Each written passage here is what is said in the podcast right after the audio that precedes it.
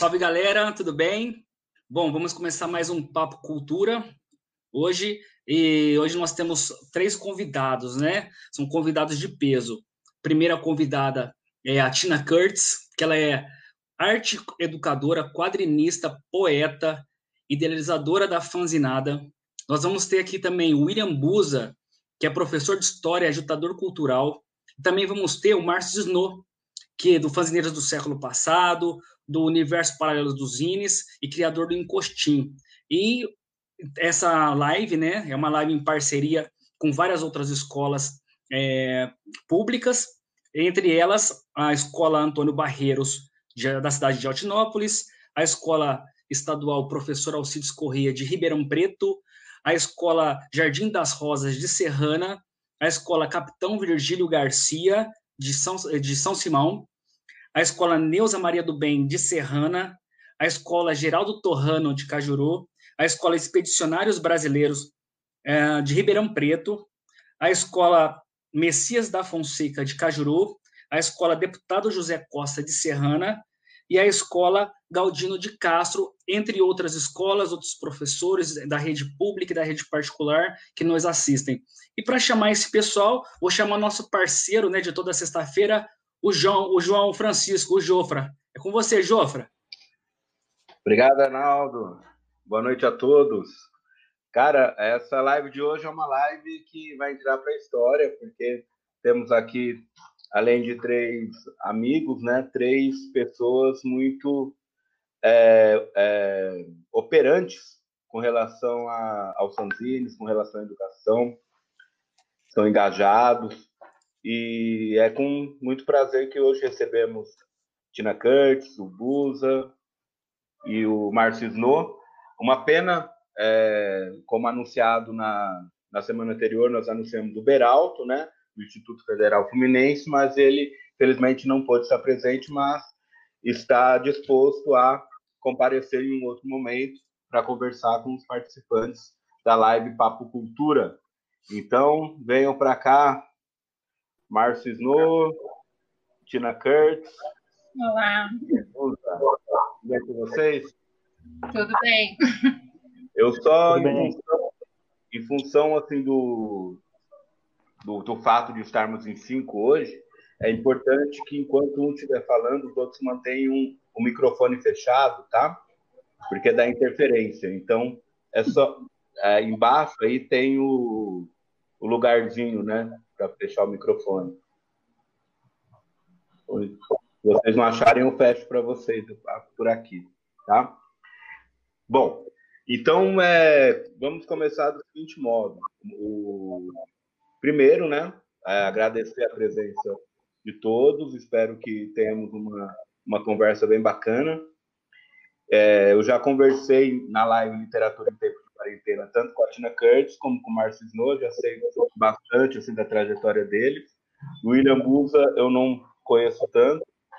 E vamos começar falando a respeito do primeiro, do primeiro envolvimento com os fanzines, porque eu conversando com a Tina Curtis, nós até chegamos à conclusão assim de que as histórias são muito parecidas, né, entre os fanzineiros, no né, modo de conhecer, e como que, o mais importante destacar, como que apareceu a educação nesse processo, né, de, de, de fanzineiro, de fazer um fanzine e distribuir para os amigos, e depois é, a possibilidade de trabalhar isso com outras pessoas e com caráter educacional. A gente pode começar com a Tina Kurtz? Ah, vamos começar com o William, mais novo, né? Começar com o William? Então vamos lá, William. Com você. Caiu no seu, no seu colo. Opa, tava fugindo aqui, ó, vocês viram? e aí, gente, tudo bem? Deixa eu cumprimentar vocês primeiro aí, cumprimentar o João, o colega aqui, o Arnaldo, né? O Snow e a Tina aí. Quanto tempo, né? Que eu não vejo vocês aí. Saudade. É, é que saudade, né? Tamo aí, tamo, estamos vivos, né? Ainda bem. Então, gente, eu, eu sou William Buza, de Busanello aí, meu sobrenome. Eu sou professor de História é, há 12 oh. anos já que eu dou aula. E o meu envolvimento com fanzine, ele começou nos anos 90, é, primeiramente com, com os mangás, né? Eu gostava muito de Cavaleiro do Zodíaco, aqueles desenhos que passavam na manchete, né? E na banca de jornal, uma época apareceu um, um fanzine, assim, é, chamado de Hyper Comics. E esse fanzine, ele, ele, o slogan dele era o fanzine vai às bancas, né? E, o, e dentro do fanzine ele era, só que o fanzine era para maiores. Então assim, tinha o, os Cavaleiros do Zodíaco fazendo coisinhas para maiores, né? Então a gente não podia comprar. então eu pedi para um amigo maior lá, ele comprou. E aí uma vez minha mãe pegou, meu Deus do céu, quase me, me matou lá, né? E é assim que começou a minha, minha relação com os fanzines, né? É, foi no, no, primeiro com os mangás, e depois, lá nos anos 2000, que eu comecei a entrar em contato com os fanzines de música, né? Punk rock, de hardcore, de metal. E, e ali, depois de um tempo, eu comecei a fazer um fanzine de música aí, chamado Sagrado Brutal Core, fazia com o Rogério. E depois a gente, nós nos envolvemos com outros de desenho, introspecção. E estamos aí, até, até hoje eu ainda faço, tem um trabalho que eu faço chamado Arte Mictórica, que eu faço com colagem, e tá um pouquinho parado aí, faz uns anos, mas eu vou reavivar ele qualquer dia aí para colar uns cartazes contra o Bolsonaro aí já já, né? Mas é isso, tô, dou aula há 12 anos, tenho trabalhado com fanzine em sala de aula também, assim, é, em alguns momentos, e depois a gente compartilha melhor, né? Acho que cada um vai se apresentar primeiro, né, para falar um pouquinho, depois a gente volta. É isso? Valeu. Valeu, Buza. É, vamos deixar a Tina Curtis por último, então. Vamos aqui com o Márcio Snow. Oi, oi. Pode falar. Opa. Boa noite a todos, todas e todas. Bom aqui estar com vocês. Obrigado pelo convite. Prazer estar com vocês aí. É, bem, eu estou envolvido com zines já há 27 anos já, né? Desde 93 que eu que eu faço zines. E eu comecei a trabalhar zines com educação quando eu, eu, trabalhava numa ONG, uma ONG da Zona Sul de São Paulo. E eu comecei a. Eu já trabalhava com zine antes disso, já, né? Já, já dava oficinas e tal. E, e eu comecei a desenvolver esse trabalho com os educadores dessa ONG. E depois, mais para frente, eu comecei a trabalhar com os, o, algumas turmas de que, que era projetos socioeducativos, né? De educação não formal. E eu fiz o trabalho com esses, com, com essas crianças, e adolescentes e jovens, é, e também com os educadores, né? E nessa época eu desenvolvi esse, essa cartilha aqui chamada Oficina de Zines, que é uma coisa que é uma coisa bem simples, né? Que é um é um zine, um metazine, né? Que é um zine que fala de zine. Eu dou algumas dicas assim básicas para educadores, falando o que é zine, mostrando alguns exemplos aqui, tal, umas, umas ideias. E, e esse material aqui, eu estou trabalhando em cima de um, um, uma publicação que vai ser um livro, né? Que eu vou falar sobre essa, essa meu relato de experiência sobre essas oficinas que eu dou e o estilo que eu desenvolvi nesse decorrer, né? E é como se fosse um guia para educadores que vai estar disponível mais para frente aí para baixar gratuitamente na internet e tal e talvez saia algumas versões impressas. E é isso. Depois que eu, que eu, me, que eu me envolvi com, com essas atividades nessa ONG que eu trabalhava, eu passei a dar oficinas em várias outras ONGs, é, escolas, em vários lugares. E eu percebi que a Zine tem um grande potencial, uma, é uma um grande forma de você expressar e trabalhar é, com os educandos várias questões, não só as matérias, como questões também de valores, é, respeito e assim vai. Acho que é isso. Valeu, Snow. É, Tina Kurtz, é com você.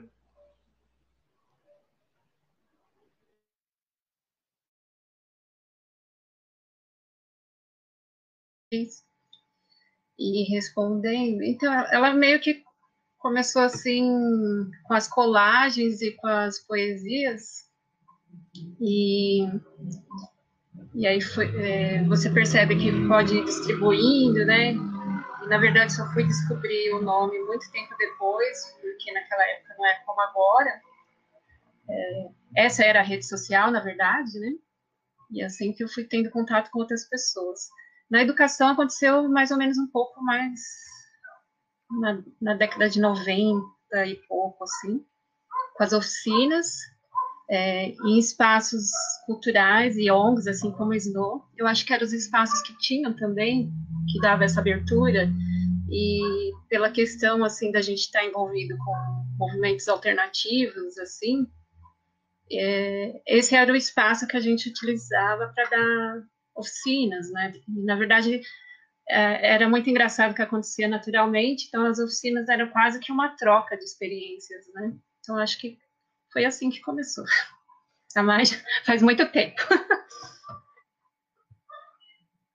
Valeu, Tino. Só quero, antes de passar para o Arnaldo fazer a, a, sua pergunta, mandar um abraço aqui para o Renato, que está ligado na nossa live, né? Fanzineiro também cara sempre atento ao que acontece. Então, um forte abraço de todos nós lá, Renato. Pode fazer sua pergunta, Arnaldo.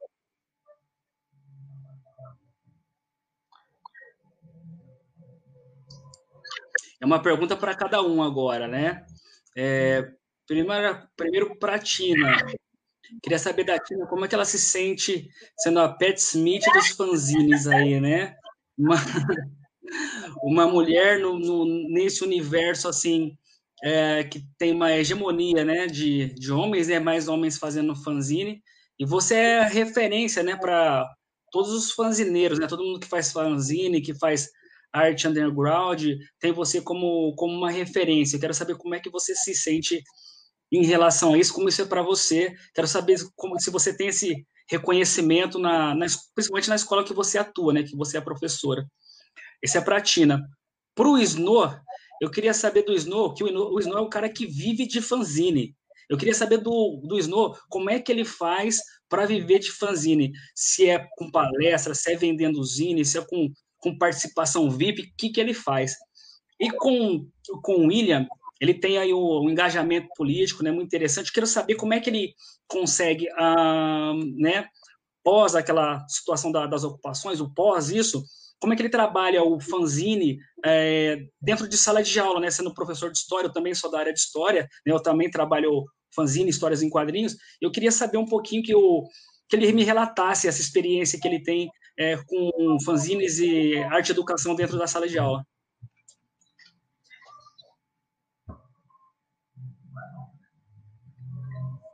Então, é, eu, eu acho que eu estou começando a entender o tamanho da, da luta que foi chegar até aqui, na verdade, né? É, nunca tive pretensão de, de, ter, de ser essa referência, e eu posso dizer para vocês que em vários momentos da minha vida, inclusive pouco tempo atrás, eu pensei em desistir, tamanha é a dificuldade de ser mulher nos espaços. É, mas hoje, a gente pensando do tamanho da força que foi, tanta coisa que eu passei para morrer na praia não é justo, né? E hoje em dia você vê que é, a questão, por exemplo, da fanzinada é um espaço totalmente libertário, né? É, algumas edições eu faço questão de ser só para mulheres, pela questão da, da, desse momento de troca mesmo, para a gente estar tá junto, para a gente saber quem é quem, para a gente poder ter mais espaços e mais mulheres atuando. E em outros momentos é todo mundo junto e misturado, né? Os meninos aqui, Márcio e o, e o Buza, já passaram pela Fazenada algumas trocentas vezes, e, e, sabe que esse espaço é totalmente bacana de troca, de, a gente estar tá sabendo o que está acontecendo, né? Mas não é fácil, viu? É, eu fico muito feliz, assim, de estar tá podendo aproveitar tudo isso em vida né? Eu acho que é o mais legal.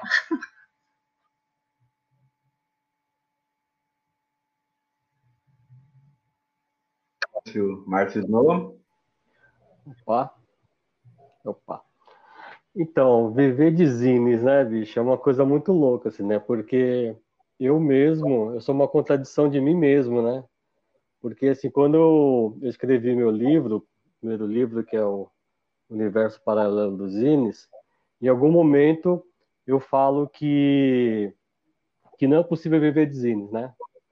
Aí eu me pego anos depois vivendo de zines, né? obviamente que, que, que para chegar nesse estágio, eu tive que ter uma coisa anterior a isso, né? Primeiro que foi eu mudar totalmente o meu, meu estilo de vida, né?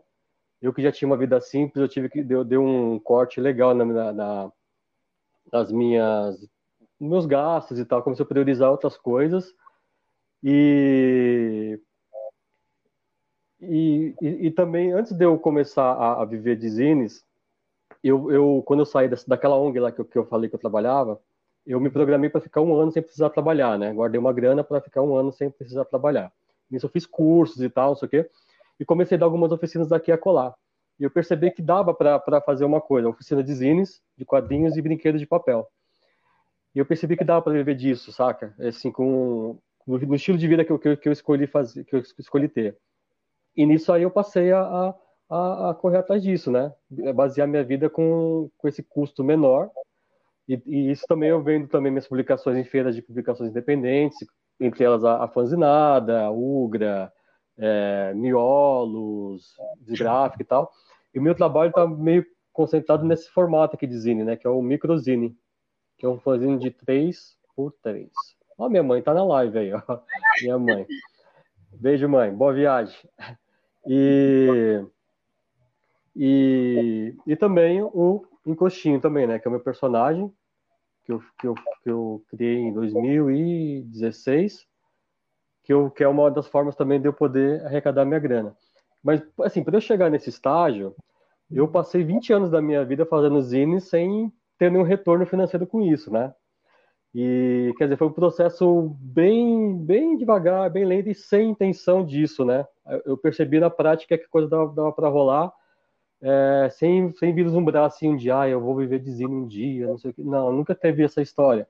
A coisa foi acontecendo naturalmente, entendeu? Eu meio que peguei aquele sonho, um sonho de, de, de, de viver daquilo que eu gosto e, e tornei isso um objetivo e, e fui atrás e tô aqui. É isso.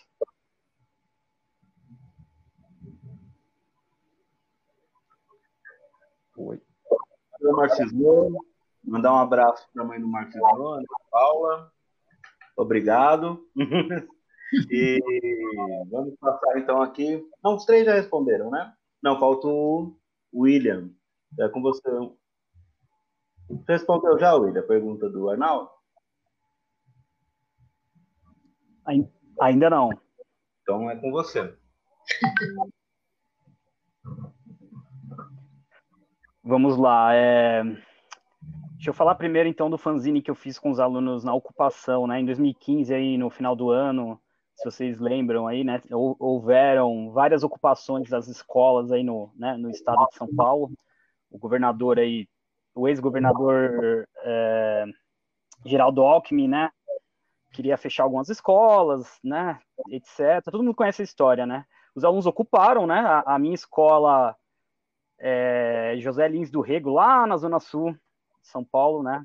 Ela ocupou e no meio lá da ocupação, né, semanas passando, aquela tensão, eu falei com os alunos, pô, meu, vamos fazer um fanzine, cara.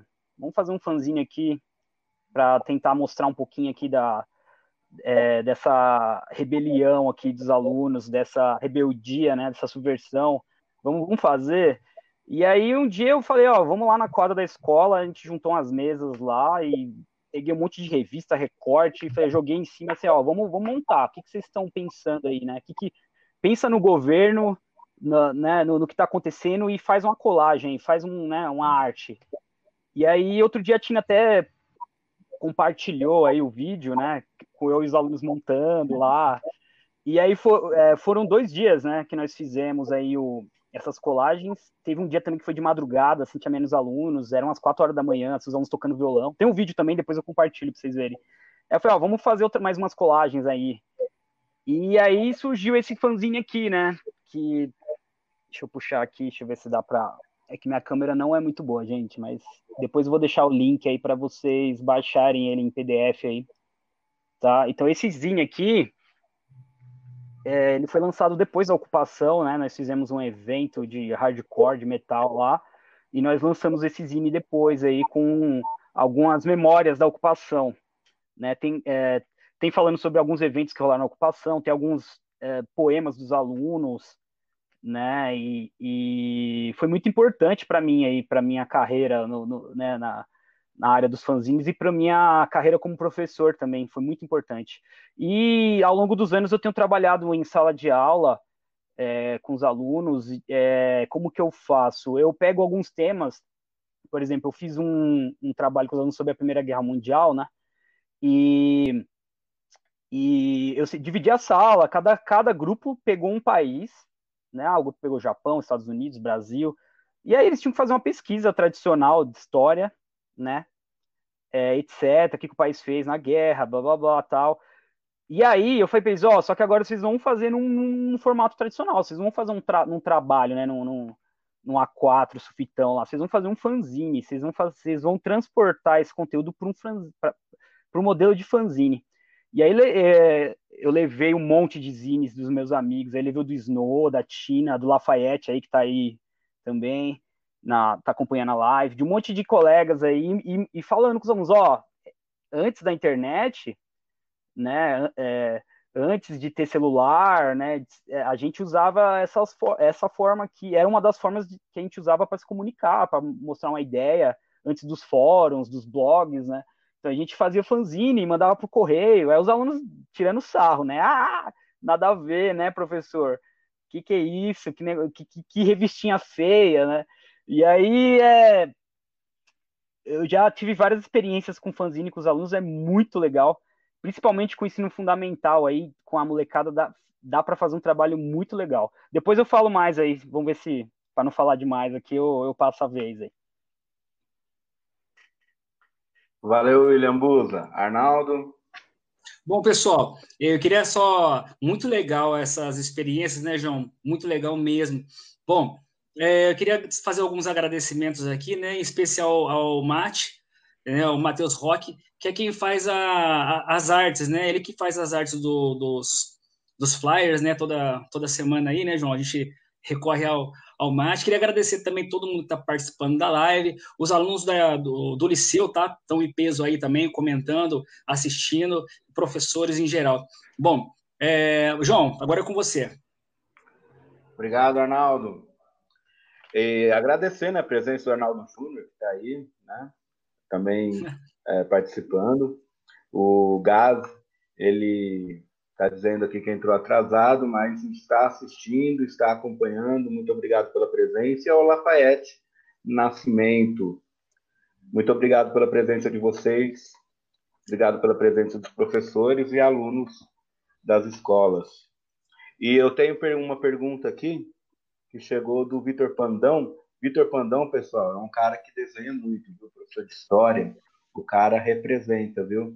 Ele é um. Eu acho que a Tina conheceu esse fanzine, que é o, o Snow, talvez também tenha conhecido, que é o pastel de pelo. Eu acho que eu cheguei a levar quando participei da, da fanzinada lá em Paranapiacaba. Ele era um dos editores desse fanzine. Vitor Pandão pergunta, dá um salve, e queria perguntar sobre zines.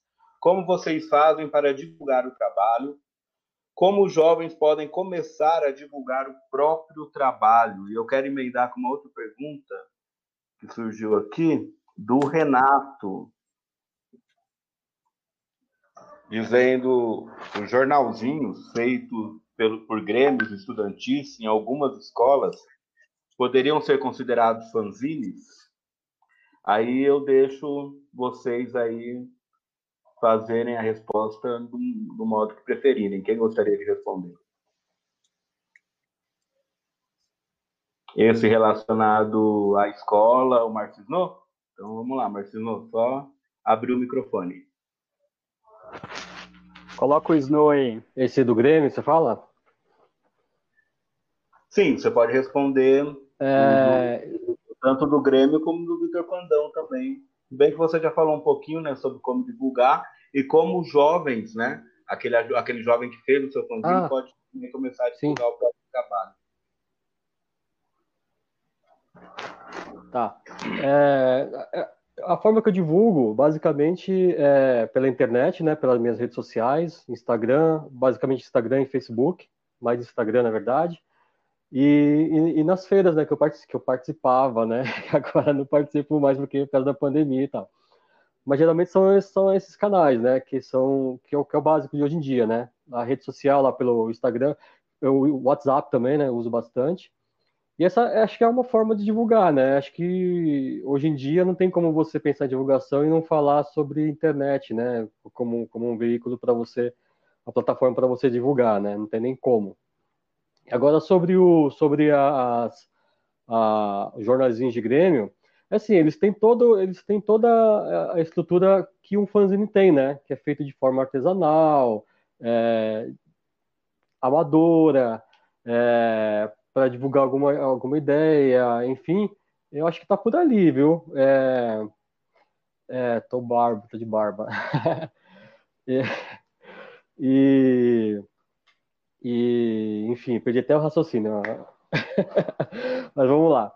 É, não, mas acho que sim. Eu acho que é, é, é, dar o nome de fanzine para uma publicação hoje em dia é muito, é muito difícil, né? Porque todo, todo mundo que faz o, o, uma publicação hoje em dia fala que é zine, né? Inclusive até eu, em algum lugar eu estou escrevendo sobre isso, porque hoje em dia todo mundo lança uma coisa e fala que é zine, né? Então fica difícil de dizer. Mas para mim, esses jornais feitos de escola é fanzine. Acho que eu falo isso no livro, inclusive. No meu livro eu falo alguma coisa a respeito disso.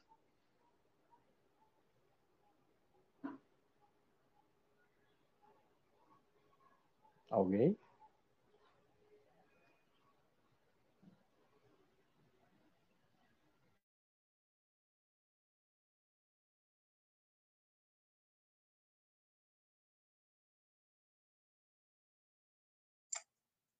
Vamos lá, Tina, você que vai responder agora.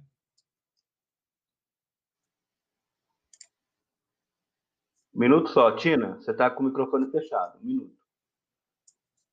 Você vai complementar o que o Márcio falou? Isso. Então pode... É... Então pode... Abriu. Abriu. É, antes a gente tinha uma dificuldade muito grande porque a gente defendia de mandar escrita para revistas, né, jornais e blá blá blá, outros fanzines. Hoje não, é, a internet está aí a favor, né? Então é, vários grupos, né? Então, inclusive só de fanzine, só de publicações independentes, isso ajuda muito, né? E no caso, para quem está começando, eu acredito que assim o próprio meio, né? Então, se você tem uma banda, tem um show, você vai lá divulga. Na escola você divulga seu quadrinho. É, você faz alguma oficina de arte, você vai lá e distribui para a galera. Então, não é esse bicho de sete cabeças. Muito legal você ir nas feiras também, né? Então, acho que é um lugar que é isso, né? É divulgar o trabalho. Quanto à questão do, dos jornaizinhos, é, a, a, Ana, né, que estava aí também, que falou da Barba do Snow. o ano passado a gente foi convidada pelo SESC para dar oficina e formação para professores e gremistas. Então, na verdade, o trabalho de, de comunicação e todo o trabalho de, do, do Grêmio o ano passado não foi jornal, foi fanzine. E não tem muita diferença, né? É fanzine, porque você está fazendo, está pondo sua ideia, né? Então, suas críticas, né? Na verdade, é, é, talvez seja mais um formato institucional da escola, mas o olhar dos estudantes quebra isso, né? Ok, Tina. É, Arnaldo?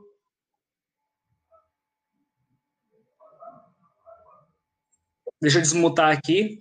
É, primeira coisa, eu queria saber se o Busa quer responder, quer complementar, Busa, que o Busa não falou. Quer complementar? Aí depois eu faço minha pergunta. É...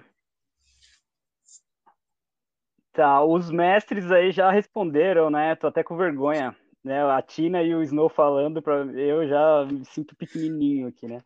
É, eu creio que é um, é um tipo de fanzine inconsciente, né? As pessoas fazem ali, ele é mais quadradinho, assim, né? Mais editado, bonitinho. Mas é um, é um estilo de um fanzine, sim, porque ele tem um engajamento, ele tem uma, uma paixão ali, né? Tá defendendo alguma tese ali. Normalmente os grêmios são bem engajados aí nas escolas, né? E então ele tá junto, é, é uma linha tênue, né? Às vezes entre o fanzine, o jornalzinho, o livro de, o livro de artista, em algum momento eles se cruzam, né? E é difícil você falar que não é fanzine, né? Ou é, né? Te, é, depende também da consciência ali, né? Se a pessoa chama de fanzine ou não, mas com certeza é fanzine sim também. Entra junto. Legal. Bom, quero saber de vocês então, é, aí de cada um, é, quais foram as principais dificuldades que vocês enfrentaram é, quando vocês começaram a fazer o fanzine? Você teve alguém ou algum fato que desestimulou em algum momento, né? Porque isso às vezes acontece, né? Acontece com a gente, a gente faz um, um trabalho e às vezes as pessoas ou às vezes as coisas, né, vão nos desmotivando, né? Alguma situação ou em escola, alguma situação, né? E também, por outro lado, o que mais impulsionou cada um de vocês a continuar, a persistir, continuar fazendo, fazendo o fanzine, né? E quando vocês começaram, né? Quando, quando foi, falou assim, ó, vou começar a fazer fanzine, e quando foi, assim, o start, né? Qual foi o começo de vocês, tá? Então, quero saber qual foi o começo, as principais dificuldades e... É, e o que impulsionou vocês a fazer o, o, o fanzine? Vamos lá, quem vai começar? Do Márcio, Márcio. Vamos lá, Márcio. Bora, bora, bora. Vamos lá, eu, eu comecei a fazer em 93. Eu li a revista, uma revista de rock, que eu não vou falar o nome, porque sobre coisas bizarras dela dos últimos tempos. Não vou dar esse crédito. E lá eu achei uma coluna que falava sobre zines e tal, eu não sabia o que, que era, escrevi a pessoa e ela mandou para mim um zine que eu. Aí a partir daí, de um tempo, eu, eu comecei a fazer, mas eu tinha o intuito de fazer o zine para divulgar bandas, poetas, desenhistas, quadrinistas e tal. É, desde então não parei mais, né? Eu tive um, um, um hiato, mais ou menos, que foi de 2000 e pouco, 2002, 2005, que meu filho era pequeno, né? Tem um filho de 22 anos, e nessa época ele era pequeno, ele dependia muito de mim, né? Eu estava muito envolvido na educação dele. E eu fiquei um tempo sem fazer. Em 2005, que eu retomei o contato com zines, por conta de um amigo que me convidou para dar uma oficina lá no Rio, né? Que até inclusive foi a época que eu fiz esse daqui, que é o Fazendo de Papel, que foi a base para é, o livro Inclusive, a Ana Bazaga, que apareceu quase agora aí, foi ela que editou esse livro aqui, minha parceira, esse livro. É... Enfim, aí eu, eu, eu, fiquei trabalhando com oficinas nesse meio tempo, fiz documentários, ah, tem os documentários que eu fiz também, né, que são esses daqui, ó, Fazendeiros do século passado, um, dois e três, estou me olhando aqui. É... Enfim, eu fiz muita coisa em 2015, que eu voltei a fazer zines mesmo, publicar meus próprios zines, né? Que aí eu voltei é, é, fazendo já formatos pequenininhos e tal, outros formatos e tal. E eu, o que me desestimulou é, é, a fazer zine é uma coisa recente, porque assim, eu, é, por conta da pandemia, né? Eu resolvi, falei assim, eu vou ocupar minha cabeça com, com coisas, né? O que, que eu vou fazer? Vou fazer zines. Porém, eu só consegui fazer três zines, nesse, hum. três microzines nesse meio tempo. Porque assim, eu lançava o zine, mas quem que ia ler? Né? Quem, que ia, quem que ia pegar aquele material? Como ia circular aquilo? Não tem onde circular, não tem feira, não tem. Saca? E aí eu, eu meio que parei, assim, falei, não, eu, meio que fiquei bem desestimulado de fazer. Tem um monte de zines rascunhados no meu caderno e tal. Mas para fazer zine, acho que só depois que voltar as coisas acontecerem, as feiras, que eu vou começar a publicar mesmo, porque tem que fazer sentido aquilo que eu faço, né? É, é ter que fazer o um negócio, publicar e distribuir e as pessoas lerem. Acho que esse é o sentido da, da coisa. Né? Acho que a única coisa que me desestimulou foi isso mesmo, essa pandemia aí. Alguém complementar? Vamos lá, Tina. Vai lá, Tina. Bom, eu comecei lá na adolescência, então faz um tempinho, e os amigos tinham uma banda, né? E, falaram: olha, tem esses fanzines, e também tem uma revista que eu também não vou falar o nome. e, e acabei mandando o. Escrevi, me, começaram a me mandar material, os meninos também trouxeram alguns fanzines para me conhecer de banda. E eu entrei de cabeça, assim, na, a fazer resenha de banda, literatura gótica, algumas coisas punks, entre outras coisas alternativas, né? O que mais é, deixa a gente desanimado é a grana, né? Porque é xerox para distribuir, embora hoje em dia ainda seja mais fácil, né? É, e com a pandemia também eu dei um tempo, assim, na questão do zine impresso, que como o Snow disse, não faz sentido, né? A gente é muito orgânico, é muito, é uma coisa muito do, do contato, né? Eu acho que é isso. E, de lá para cá também as coisas foram acontecendo, né? De, das oficinas, é, dos eventos. E uma coisa vai levando a outra, e quando você vê, você está tão engajado, né? Que você não para mais. E, acredito que, como o Snow, a nossa vida está meio que coligada à fanzine, né? Não tem, não tem outra forma, é isso. É, também fui mãe muito cedo, então meu filho mais velho casou esse ano, tem 24 anos, é, colocava toda a galera lá no trabalho infantil para grampear zine comigo, para juntar. Foram alfabetizados com fanzine, inclusive. É, eu acho que todo esse contato serviu muito para eles. Todos é, ingressaram para a faculdade cedo.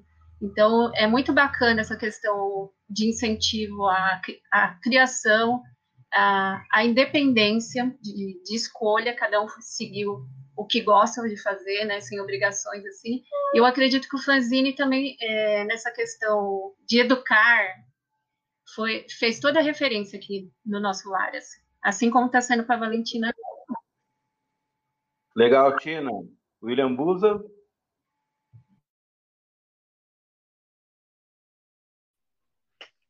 Vamos lá. É, eu, no final dos anos 90, né, eu tinha vontade de desenhar, assim, meu, eu via uns amigos desenhando, eu falava, ah, meu, eu queria desenhar também.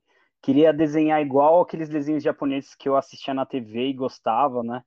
E e eu acabei achando outro dia um zine meu aqui, tem quase 20 anos aqui, ó.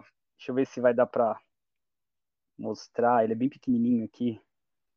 É um zine do, sobre o, o Yu Yu Hakusho, cara. Que doido, ó. É... Eu comecei a desenhar na época e fiquei, ah, olha, né, quero desenhar, fazer uma história minha com o Yusuke, o personagem principal. E até pintei, ó, que doido, né? E aí é. Foi lá no começo dos anos 2000 ali que eu comecei a fazer. A, a intenção ali nem era de tirar xerox ou divulgar, era mais para mostrar para os amigos no começo, né? E aí eu depois eu fiz esse aqui, ó, ó que interessante. Tô me sentindo, né, isso aqui 20 anos atrás, tem o, o Ash do Pokémon, cara, na época tava muito forte, né? eu tenho 33 anos, né? Então ali eu tinha tipo uns, uns 12 anos, então era uma coisa muito forte na época, né? E aí eu comecei a querer copiar os desenhos e fazer a história minha. Ah, quero fazer uma história minha sobre o Pokémon, sei lá, o Show. E, e os meus amigos também. Então na escola mesmo a gente a professora explicando a lição e a gente desenhando, assim, desenhava no, nos cantos do caderno, né? E, e o, o que aconteceu, né? O que, que me desestimulou nessa época, né? Foi eu via meus amigos desenhando e eu via que eles desenhavam muito mais. Tinha gente que, nossa, quase profissional. E eu me sentia, ah, meu, eu não desenho tão bem. Ah, eu não, não é, acho que não é minha praia esse daqui. Tanto que depois fui tocar violão, fui fazer outras coisas. Eu acabei deixando o desenho de lado, né? Então, a, acho que uma dificuldade que eu tive ali na época com essa questão é de não ter um, um, uma noção de que você pode desenhar de, de outras formas também, não precisa ser perfeito, né? O Snow mesmo tem um zine aí, né? Aceite o seu desenho, né? Outro dia eu vi esse foi achei mó legal.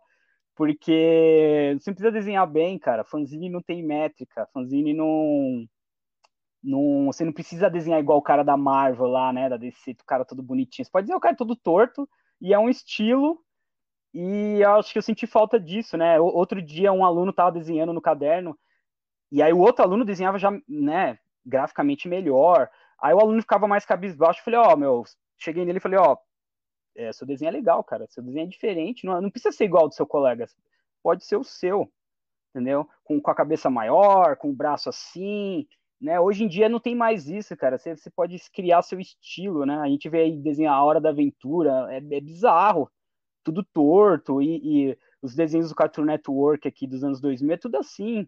Então, é, acho que foi uma coisa que na minha época eu não tinha essa noção, né? Mas hoje em dia é, é, dá para falar isso para os alunos, para as pessoas, né? Que nem o Snow falou, aceite seu desenho, né? Valeu. Legal, William Busa. Eu quero agradecer a participação da, de quem está assistindo, porque está um papo muito legal aqui na, nos comentários, nas interações. Eu vou, tem muitas perguntas, então eu vou fazer o seguinte: eu vou fazer aqui duas perguntas dos comentários, passar para vocês, depois eu faço mais algumas e tentando ir na ordem cronológica, cronológica aqui para não deixar ninguém para trás. Primeira da Lia, como vocês acreditam que o trabalho com a arte pode sensibilizar as pessoas e como pode levá-las a refletir sobre as questões sociais de maneira criteriosa? E a outra é da é do Sérgio Valdez, que pergunta uma pergunta para todos. Quando a grande imprensa não é tão neutra, a imprensa marginal e underground é uma solução? Vamos começar agora com o William Busa, pode ser? Para mudar um pouquinho? Fica à vontade, William Busa. Uh, sobre a primeira pergunta aí, é, o fanzine é uma arte muito louca para se usar assim, para fazer as pessoas refletirem, cara. Principalmente fanzines com temas diferentes. Eu levava para os alunos assim, né?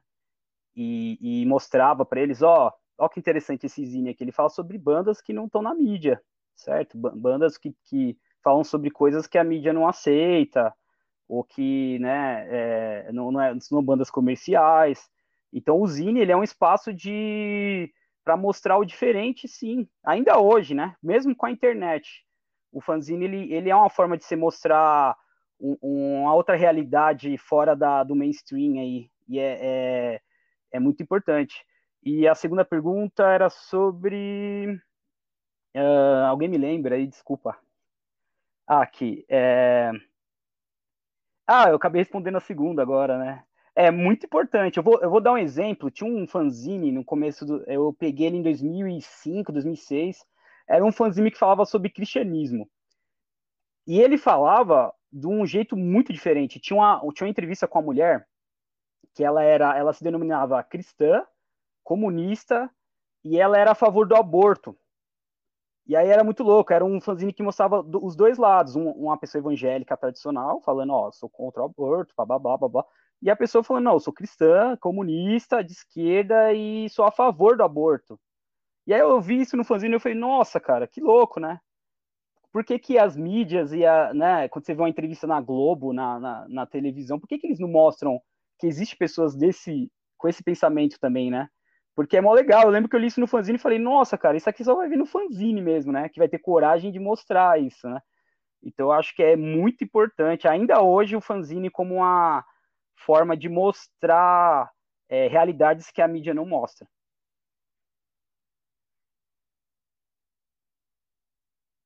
Tina.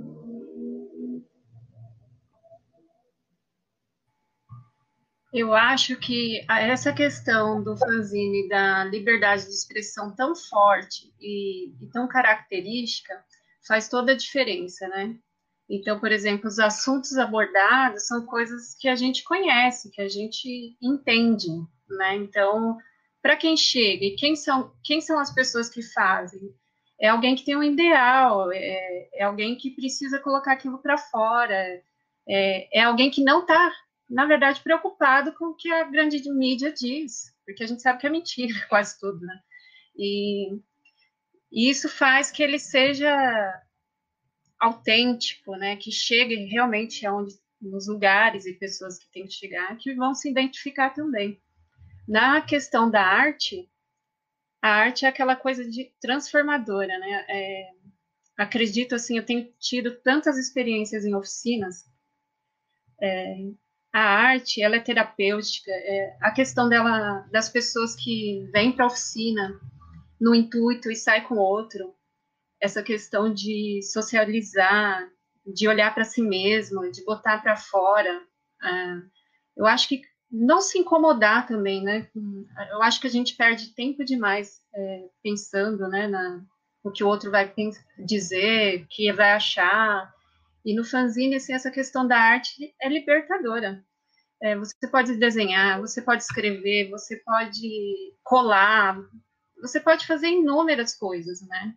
E, aqui, e aquele material vai ser muito legal de qualquer forma, em qualquer formato, na verdade, né? Então, é, ela toca, ela transforma, ela faz refletir.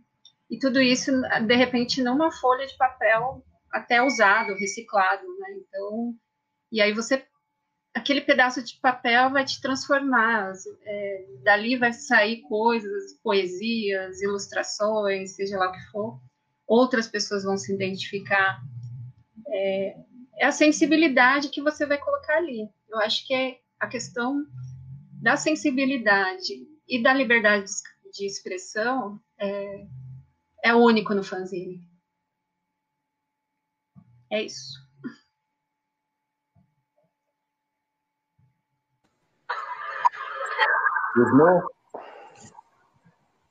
É, então, isso, essa fala da, da, da Tina é, responde meio que quase tudo dessa pergunta que foi feita, a primeira, né? E assim, é, é, acho que a arte ela só faz sentido se ela provoca, se ela cutuca, se ela mexe com a, com o alicerce das coisas, né? E se a arte ela, ela não faz isso, ela não sei, é, é outra coisa, não é arte, né?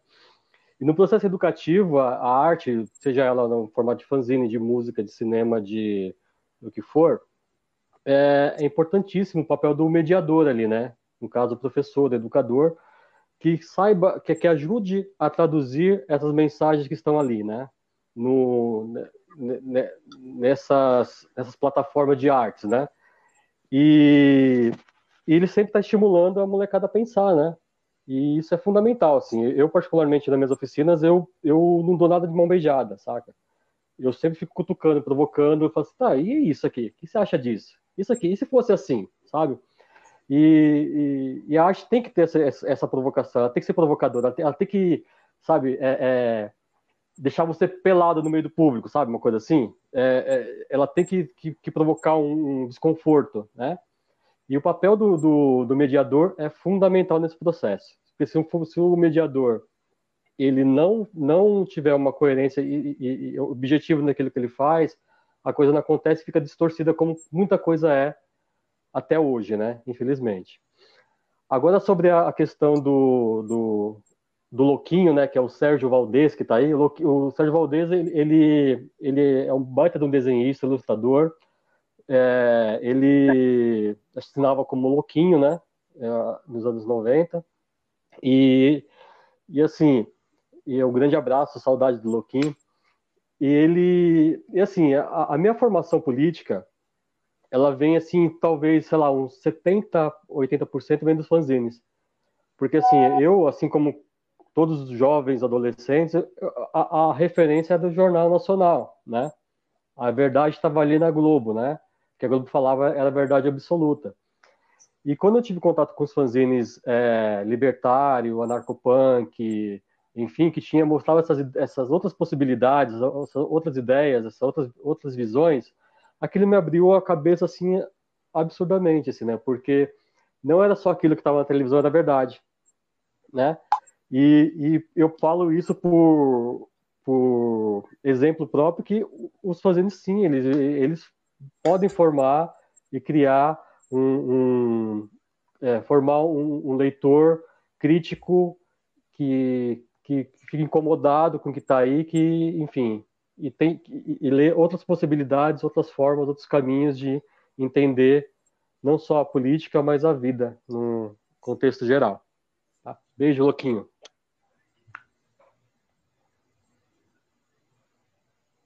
Obrigado, Márcio Notina, William Buza, Arnaldo Bom, Neto. eu queria agradecer também o pessoal que está acompanhando a live. é, entre eles o Gerson Teixeira, até Gerson Teixeira, que é roteirista do Maurício de Souza, trabalhou na Abril aí já tem quase 40 anos de, de Abril, ficou até fechar, né?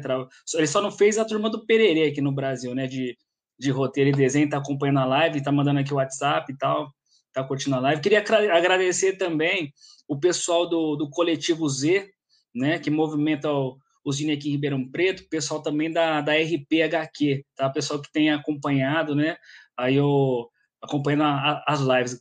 Alguns deles são professores, né? Inclusive é, o, o Pandão, né? Que tá, também está aqui na live, né? Alguns são professores, cada um é de uma área, mas a galera que, que acompanha aí o, o Zine, o quadrinho, né? Legal que esse bate-papo é, é, bem é, é, muito interessante que a maior parte das pessoas que estão acompanhando a live, a maioria que são alunos e professores, é, para nossa felicidade, já têm um contato com com o fanzine, né?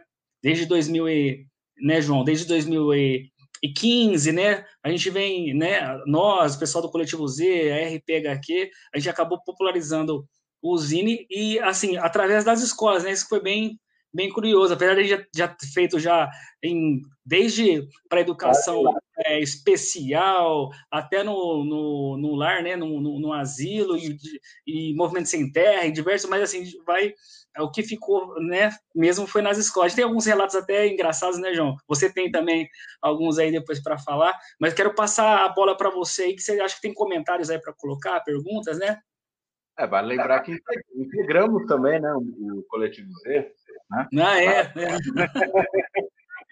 e realmente é, nossa, é muita história. E eu vou meio que eu tinha pensado algumas perguntas, mas tem tantas perguntas legais aqui interessantes no comentário que eu vou fazer essa, essa voz do, do comentário. Assim, Põe uma interação aí, João. Põe um povo, o povo para falar. Vou, eu vou fazer aqui duas perguntas, sempre de duas, né? Porque a minha memória consegue guardar duas perguntas. Três é, fica difícil. a minha consegue uma, cara. então, as duas perguntas da Ana Luísa, diretora né, da Alcides Correia. Primeira delas, gostaria de saber qual a diferença entre zine e fanzine. E a outra, sabendo que, em sala de aula, o fanzine é o produto final de um projeto, gostaria que vocês compartilhassem conosco como é a construção desse projeto, se os alunos participam dessa construção, etc. Começando agora com a Tina. Tudo bem?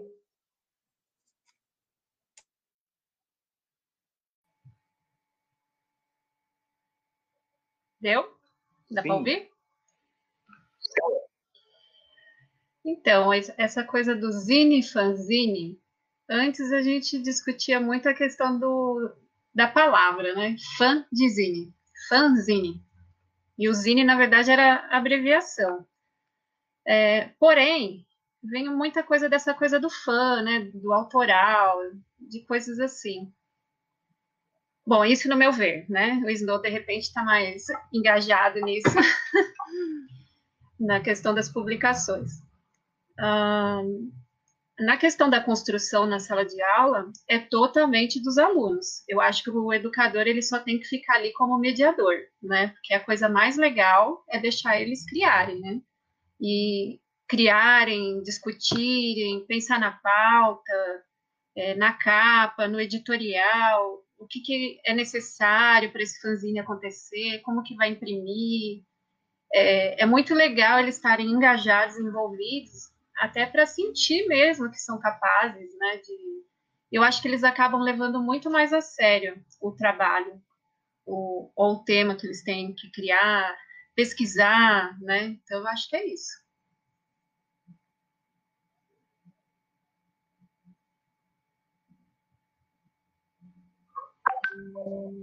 Márcio Snow. Ah, microfone fechado. Opa, opa. É, que a minha mãe apareceu de novo aí. É, então, o que, a, o que a Tina falou em relação a Zine e Fanzine é isso mesmo, né? Porque, assim, é, embora tenha algumas pessoas que não concordem com isso, né? Mas a gente que pesquisa, a gente consegue perceber algumas nuances, assim, entre um e outro, né? É, é, como a Tina falou, fanzine vem da coisa do fã, né? Revista do fã, né? E assim, você falar, você pegar, é, por exemplo, aqui, ó, pegar aqui, ó, Zinivon, que eu fiz com o Renato Donizete, que também é professor de escola pública na Zona Sul de São Paulo, tá? É, é, é, um, é um, isso é um fanzine, porque é uma revista de fã. É, é um, uma publicação feita porque nós somos fãs de, de, de, de como chama isso aqui? Ah, Rony Von. E fizemos um zine sobre o Rony Von, né? E agora, quando você pega uma publicação é, que você coloca suas próprias, seu próprio conteúdo que você mesmo produziu, é, eu achar aqui um aqui. Ai, caramba. Pegar aqui, por exemplo, aqui, ó, esse encosto, né? Que são ilustrações feitas por, por pessoas, né? E quando você faz uma, uma publicação autoral, e aí esse termo fã, ele acaba caindo por terra, né? Porque você está fazendo o quê? É uma coisa que você mesmo produziu, uma, uma, um HQ que você fez, um poema que você fez, isso é fanzine, dá, né? E para a gente que é a gente que é teórico, né, que a gente pesquisa, isso tem muita relevância, saca? Mas para quem no, no, dia a dia, eu mesmo me pego falando fanzine e zine de forma meio que é, sem nenhuma sem nenhum, enfim, falo, né? Mas assim, mas utilizando o termo correto mesmo, é, o fanzine é, é quando você faz alguma coisa dedicada a, a, a, a, algo que você gosta, que você admira e tal, não sei o quê, isso é fanzine. Agora, quando você faz é, uma, autoral, aí ele fica para zine mesmo, tá? Ou tem outros, revista, enfim, assim vai. É... Nossa, esqueci outra pergunta agora. Ah, sim, sim, é, sobre o, se o trabalho em sala de aula, sim, o, o, o Cristina também falou é, é, perfeito, assim, o, a produção tem que ser totalmente do, dos educandos no, no, período todo, o, o, papel do mediador, mais uma vez, é fundamental, né, ele tem que saber o que, que ele, onde ele quer chegar com aquilo, né, o que, que ele quer fazer, e... Mas, assim, a produção, assim, tem que ser totalmente dos educandos. Eu, eu particularmente, eu nunca, é, é, nem para escrever, tipo, tem criança que não sabe escrever ainda, eu não escrevo para ela, não pego na mão e escrevo. Eu, eu, eu posso, o máximo que eu faço é escrever assim num papel e ela vai escrever do jeito dela, né? Porque não faz sentido você fazer um fanzine e você interferindo ali de alguma forma. Tem que ser a, a pessoa na essência, né? independente de, de que forma que ela vai colocar isso.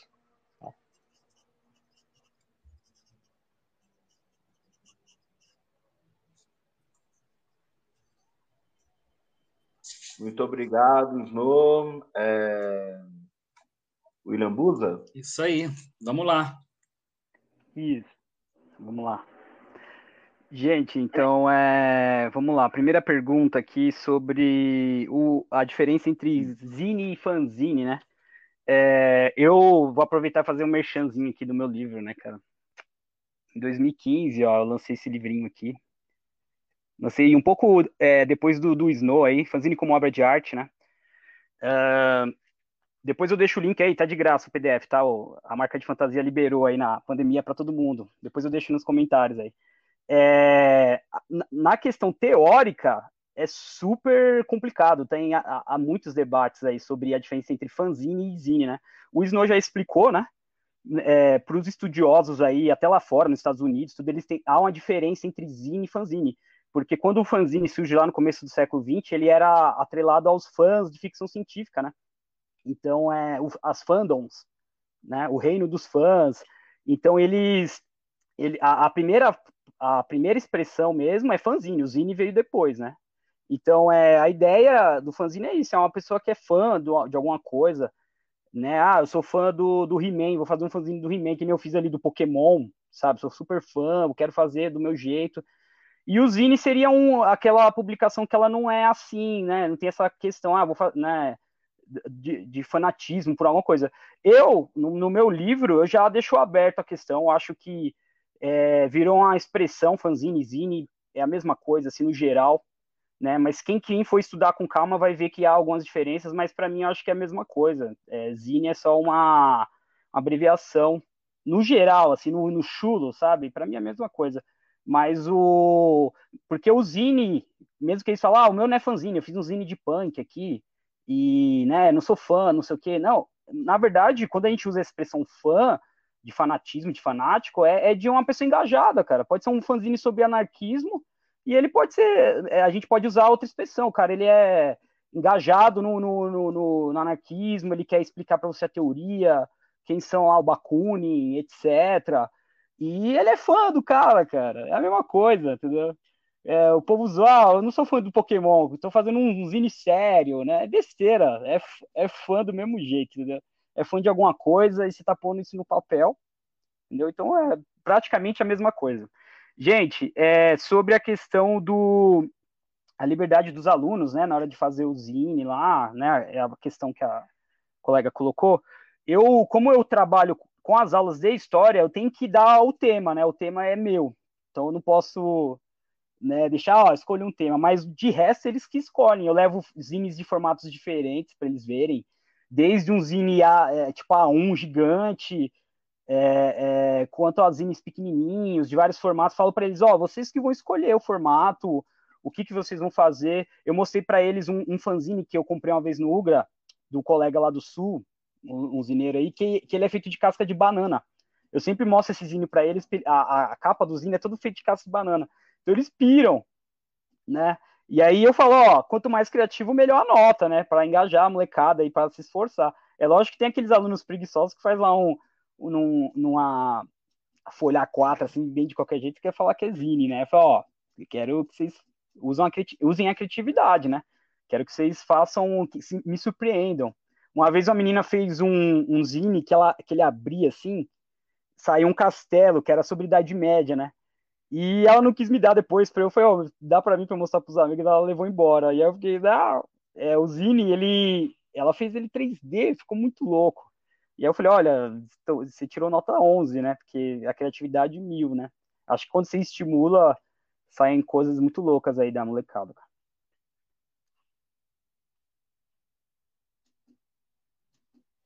Valeu, Arnaldo. Valeu. É, vou passar para o Arnaldo. Vamos lá, acho que o senhor quer falar alguma coisa antes. Ah, o senhor quer falar. Só um minuto.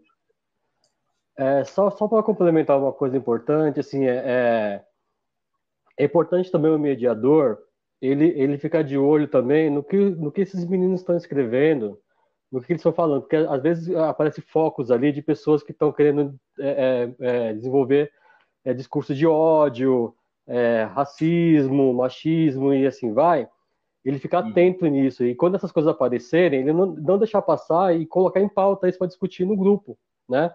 Que até é um, é um momento importante para poder é, é, é, conversar sobre o assunto, né? Porque não é, não é sempre que a gente para para poder falar sobre isso, né?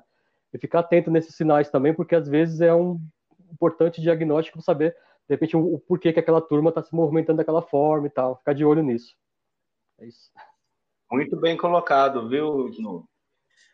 Isso é, é muito legal o que ele falou, João, é, principalmente em sala de aula, que é o feedback que você tem, né, do, do aluno, até em relação à matéria que você passou, hora que, ele, hora que, hora que você vai ler o Zine, né, você vê o que, que, o que, que realmente ele está entendendo do que você passou, do que você falou, e ali você consegue já uh, observa muita coisa ali através do desenho, através do escrita, da escrita do aluno. Ele estava falando e eu já estava aqui na cabeça com algumas coisas que eu já até passei ali em sala de aula coisas muito boas e tal, e algumas coisas que a gente né, falou, oh, vamos chamar a família dessa criança aí e tal, desse adolescente para para ter uma conversa, para ter um papo.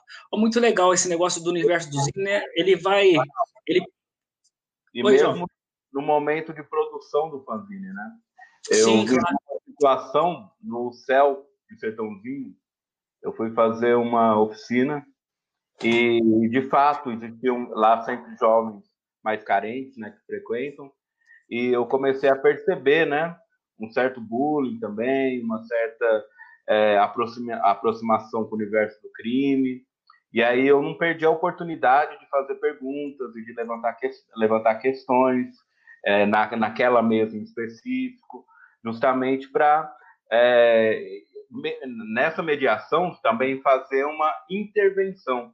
Eu acho que nós podemos e conseguimos fazer essa intervenção no, no momento em que o aluno está criando, no momento que o aluno está produzindo, e aberto até a esse tipo de, de posicionamento, de intervenção.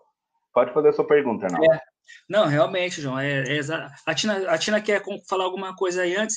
Vamos lá, Tina.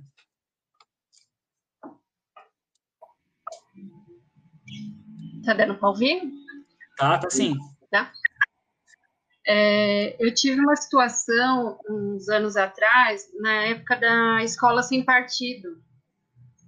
Então, a gente estava fazendo os fanzines e, lógico, eles têm liberdade de expressão, né? Então, estavam em grupo. E aí, um dos meninos colocou lá o símbolo do nazismo, armas e algumas coisas assim relacionadas ao que ele achava certo é um pensamento que a gente sabe muito comum do que, né? e de quem. E ele achava que ele tinha esse direito, que seria normal, até ir para a escola armada, se fosse o caso, pensando que é uma, uma escola de periferia, e o jovem branco, né? Então, entre várias situações, né, que a gente consegue ter um olho clínico ali. E aí eu perguntei para os outros se o que, que os outros achavam, né? E aí a gente criou um debate gigantesco sorte que eu consegui controlar. E eu falei: olha, eu vou trazer alguém e a gente vai ter um debate aqui de grupos. E aí, gente, só depois disso, a gente vai terminar esse fanzine.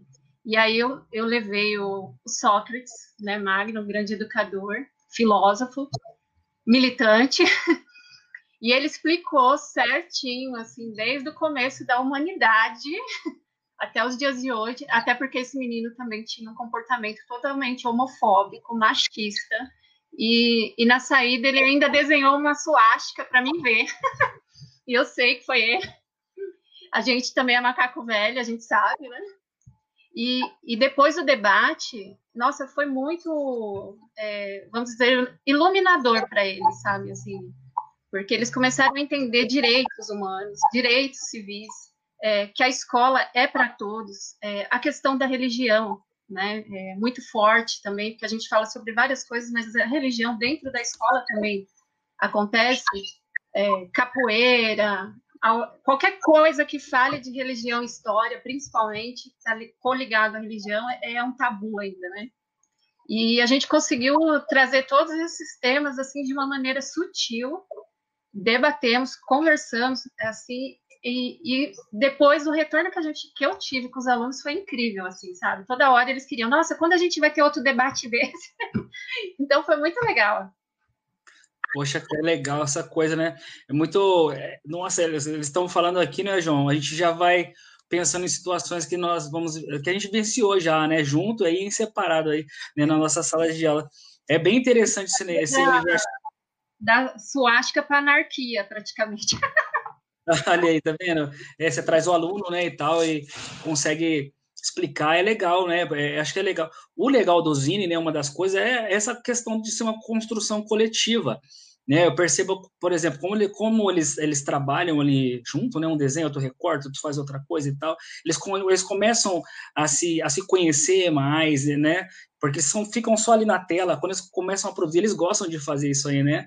Quem trabalha, acho que o William, o Busa deve saber, a Tino, o Snow, o João também, né? Ele, é, o pessoal fala, ah, o pessoal é tecnológico. Não, o Zine, como ele é um canal de comunicação, o adolescente precisa do canal de comunicação, funciona muito legal. Eu vou fazer uma pergunta em cima do que vocês falaram. Eu ia fazer uma pergunta, agora eu vou fazer outra, né? É, e agora eu quero que vocês, agora vocês têm que falar a verdade, tá, pessoal? Que é o seguinte, ah, bom, vocês falaram aí, né, desses, de, desses, desses alunos provados. Fala a respeito do Zine, Zine Zero. Ah, tá. Bem lembrado, João. O Zine Zero é um. O João está falando que é um Zine que uh, que a gente realizou junto com o Inácio de Loyola Brandão, né? Ele, e assim, a gente brinca, né? Que quando a gente fez com o Loyola, ele não ainda era da BL, a gente falou que a gente deu sorte para ele, depois que ele fez um fanzine, ele virou aí da, um acadêmico, né? Virou um cara da Academia Brasileira de Letras, então a gente fala que a gente deu sorte para ele. Então isso foi 2018, aí 2019 nós fizemos um projeto né, ainda maior, que é o Recortando Palavras e tal. Esse ano a gente ia fazer com o Mia Couto. Então é o fanzine aí, né?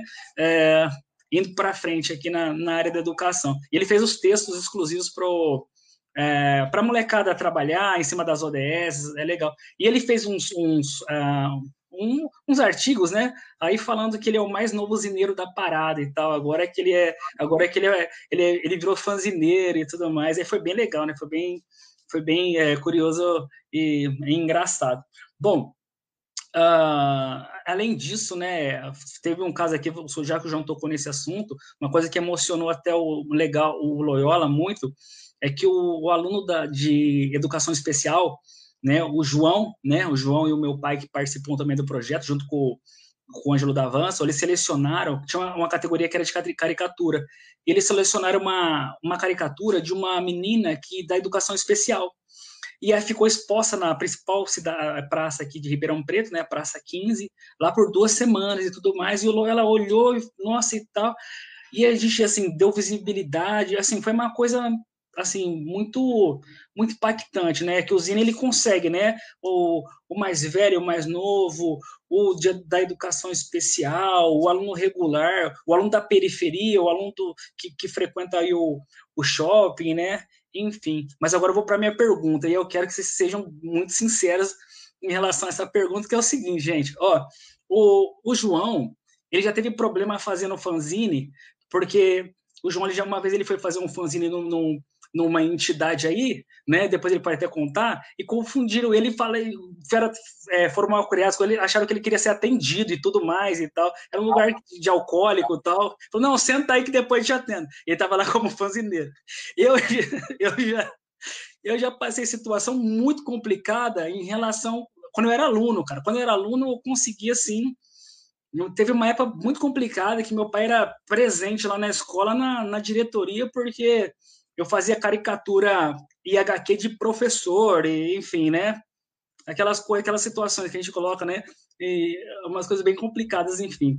Então, o João já passou por uma situação por saia justa, eu também. Eu quero saber lá do Márcio Snow agora, da Tina e do Busa, qual saia justa vocês já se meteram por conta de zine, desenho, essa dentro da família ou fora?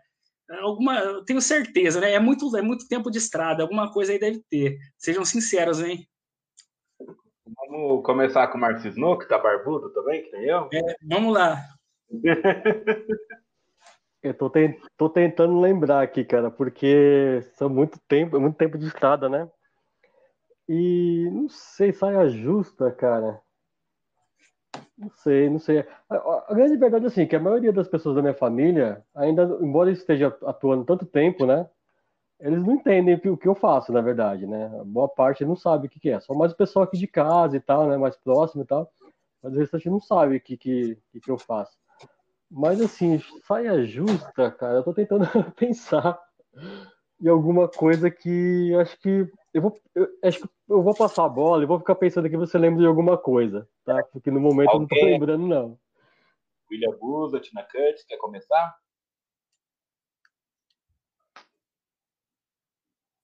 Se quiser, eu posso ir, Tina. Quer que eu vá agora? Vamos lá com o William Buza, então. Eu tenho aqui um babado. é, eu tenho algumas histórias engraçadas aí.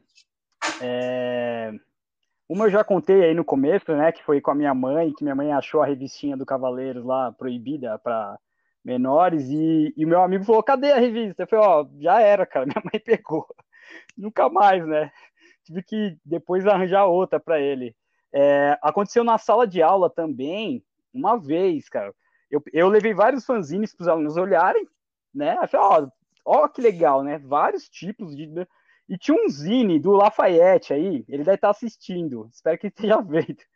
E aí eu deixei os alunos vendo o zine dele, e aí fiquei lá, eu, uma hora eu vi a menina assim, professor, os meninos estão vendo aqui, ó, coisa de mulher pelada aqui. Aí eu falei, meu Deus do céu. Aí saí correndo na sala, aí estavam numa roda assim, e aí, meu Deus do céu, aí tive que pegar o zine da mão da molecada, falei, devolve isso aqui. Escondi, falei, nunca mais. Foi, ó, Lafayette, né, eu, eu vacilei aí, né, foi, e era ensino fundamental, olha que perigo, né, e por último, uma situação bizarra também com a Tina, tá, a Tina vai lembrar, é, na Paulista, no MASP, a, é, Tina fez uma fanzinada lá, muito louca, no, embaixo do, do MASP, do museu lá, né, E aí tinha uma ocupação, a casa lá. Aí a Tina, ó, vamos lá, vamos, vamos, né? Aí tinha um pessoal da MTV filmando, né? Aí no dia aconteceu o quê? Eu fui fazer um exame de vista e, eu, e pingaram um, um colírio no meu olho. E eu, eu logo depois eu fui pro evento, né? Pra fanzinada lá com a Tina e tal. E aí me film, é, filmaram várias pessoas falando sobre o que, que é fanzine, o que, que era fanzinada lá, pra MTV filmando a gente, né? Mó legal. E aí depois, né, quando eu saí assim, veio uma amiga minha e falou, William, vem cá, eu, posso perguntar uma coisa pra você, cara? Você tá doente? Eu falei, por quê, meu? Ela, não, sabe o que é? Você tá com os olhos todo amarelo, cara. Tá parecendo que você tá com, com a doença, tá meio. Você tá sentindo bem, cara? Aí eu falei, uh, falei, como assim? Aí eu fui no banheiro, eu tava com, acho que foi o colírio, cara imagina que o, o pessoal da MTV gravou, me gravou lá, e, e depois, eu não sei se a Tina lembra que a gente tentou correr atrás desse material e nunca apareceu, né? Nunca passou na TV, nem nada. Aí eu fiquei pensando se não fui eu que estraguei o rolê, né? O cara me filmou lá parecendo um zumbi, com os olhos todo amarelo assim. E aí acabei estragando a, a, a, o vídeo na MTV. Ô, Tina, desculpa, viu?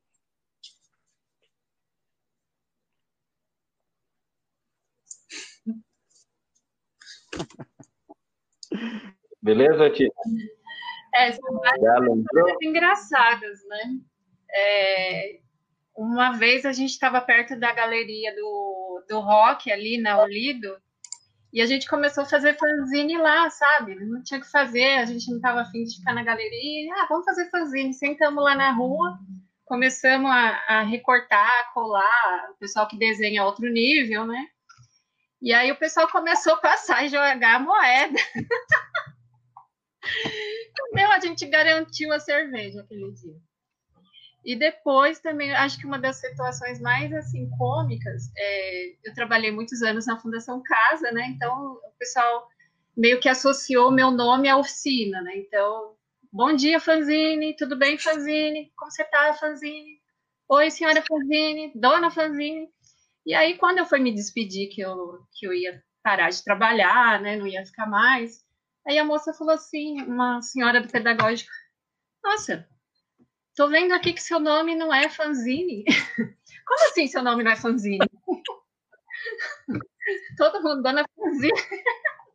Eu falei, como assim? Você nunca leu? Ela, não, para mim era Dona Fanzine. Fanzine é seu nome. Eu acho descolado, assim, que nem sua oficina, as coisas. Eu achei que era seu nome. E também o rapaz, uma vez eu fui convidada para dar uma palestra, um workshop, uma coisa assim, e eu ia falar sobre fanzine, é, era um grupo de educandos, né? E aí tinha sido mais duas pessoas convidadas, no caso mais dois homens, e esse estudante de design gráfico tomou meu lugar, né? Ele, eu comecei a falar, ele, não, mas agora. Aí eu fiquei sentada e falei, não, pode continuar, você sabe pode continuar, só tô aqui com, tô aprendendo com você. E aí ele falou, ele comentando, né, que o fanzine vinha do punk, e eu só assim, estou anotando. Mas aí depois eu levantei e falei, então, agora, agora eu vou falar um pouquinho sobre o que eu sei de fanzine. Fala, Snow. Antes do Snow falar, só eu, eu... É, lembrar ah. que o Ricardo falou, né? que a Tina Curtis é homenageada na biblioteca, Marco Lindon, tendo lá a sessão de zines com o nome da Tina Curtis. Pode falar, Snow.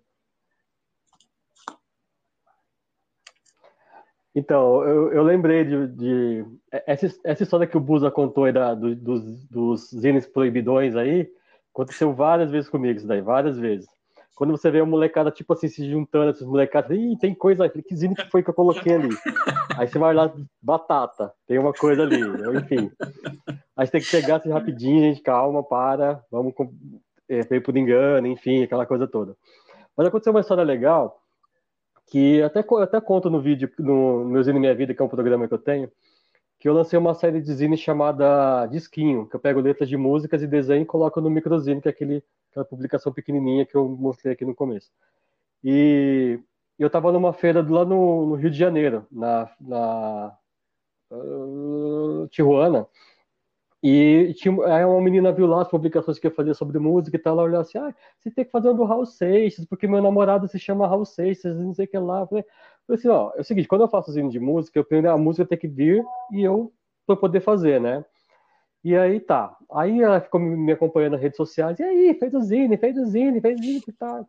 Enfim, teve um dia que veio inspiração, aí peguei a música a Sessão das 10 e fiz aquele Zine, né? Aí pronto. Aí a primeira coisa que eu fiz foi mandar uma mensagem para a moça falar assim: Ô Fulana, é, eu fiz o Zine do, do Raul Seixas que você me pediu e tal, não sei o que, sei que lá. Eu disse, ah, então, sabe o que que é? É que domingo passado a gente terminou.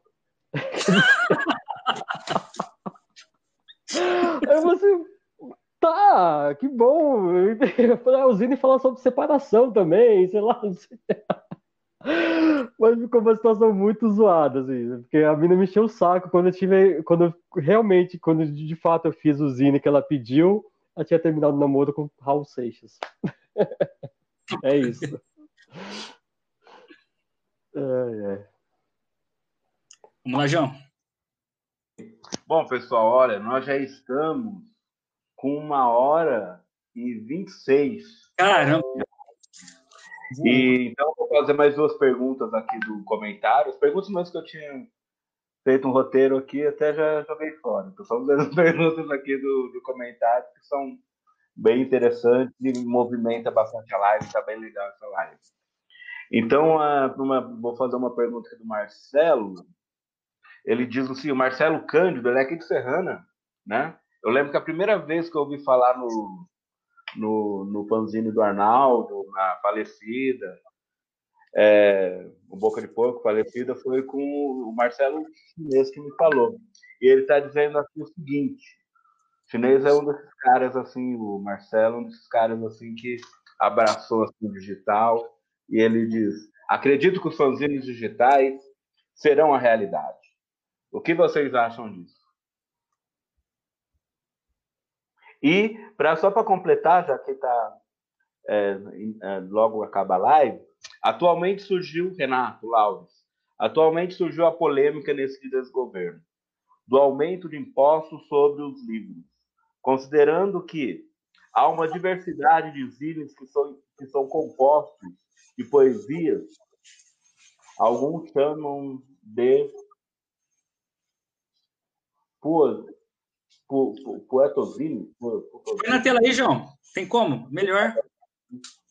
Aí. É para ler, né? É, chamam de. É? Putaesine, é isso? Putzosine? Alguns como contos, crônicas autorais, etc.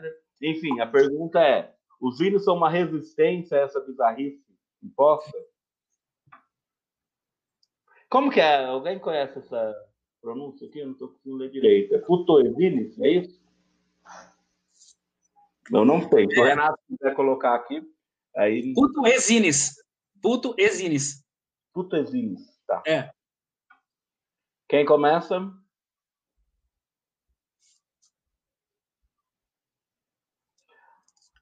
Vai lá, Snow. Snow. Olha, sobre que o que ele falou, o Zine, como que é, virtual, é, é, é fato, como que é? Não... É, ele, eu, enfim, ele discordo. A realidade dos fanzines Eu discordo é, por... É digital, né? E eles pergun ele perguntou o que vocês acham disso. Então, eu, eu não concordo porque, assim, eu, eu faço fanzines de formatos que, que que, que não é possível ter um formato digital, né? Você pega, por exemplo, aqui, ó, esse daqui, que é um, que é, que é um zine com capa de papelão, é o um papelão aqui que eu fiz, que você pega e abre assim, que vira uma sanfona aqui gigante, ele não tem o mesmo efeito de você colocar um PDF no, no na internet, por exemplo, né? É, é possível sim os dois, os dois formatos conviverem, mas eu acho que, que mais do que nunca os zines em formatos diferenciados estão por aí circulando só em feiras para ver que isso é uma, é uma verdade, né? Pegar aqui, por exemplo, assim, esse formato aqui que você pega e abre e tem aqui um, uma boca, né? Que você puxa aqui, tem um, tem, um, tem um dente que sai, tem uma coisa aqui atrás escrita. Enfim, É, de fato, o, o, os digitais acontecem, mas eu acho que, que não é uma ameaça, saca? É, é uma, é um, é mais uma, é um, mais um tipo de zine, né? Mas o, o, eu acho que o impresso é fundamental, fundamental. E tinha mais uma pergunta, né? Ah, sim, do, do, do, do de resistência, né? Sim, o Zine é, é resistência, né? O Zine, é, ele é, ele, ele tem é uma nova forma de pensar, uma nova forma de escrever, uma nova forma de passar ideias, enfim. É, é por meio dos zines que você vai contestar as coisas que estão aí, né? Que nem eu falei no começo, que eu, a, a minha formação política vem basicamente dos zines, né? Então eu acho que os, os zines são sim de uma resistência muito forte. Inclusive o Renato, Renato Lauri Júnior, que aparece aí, ele fez comigo o Odair Josine, que é um zine que que que fez, a gente fez sobre o Odair José, né? Só para deixar registrado aí. É isso.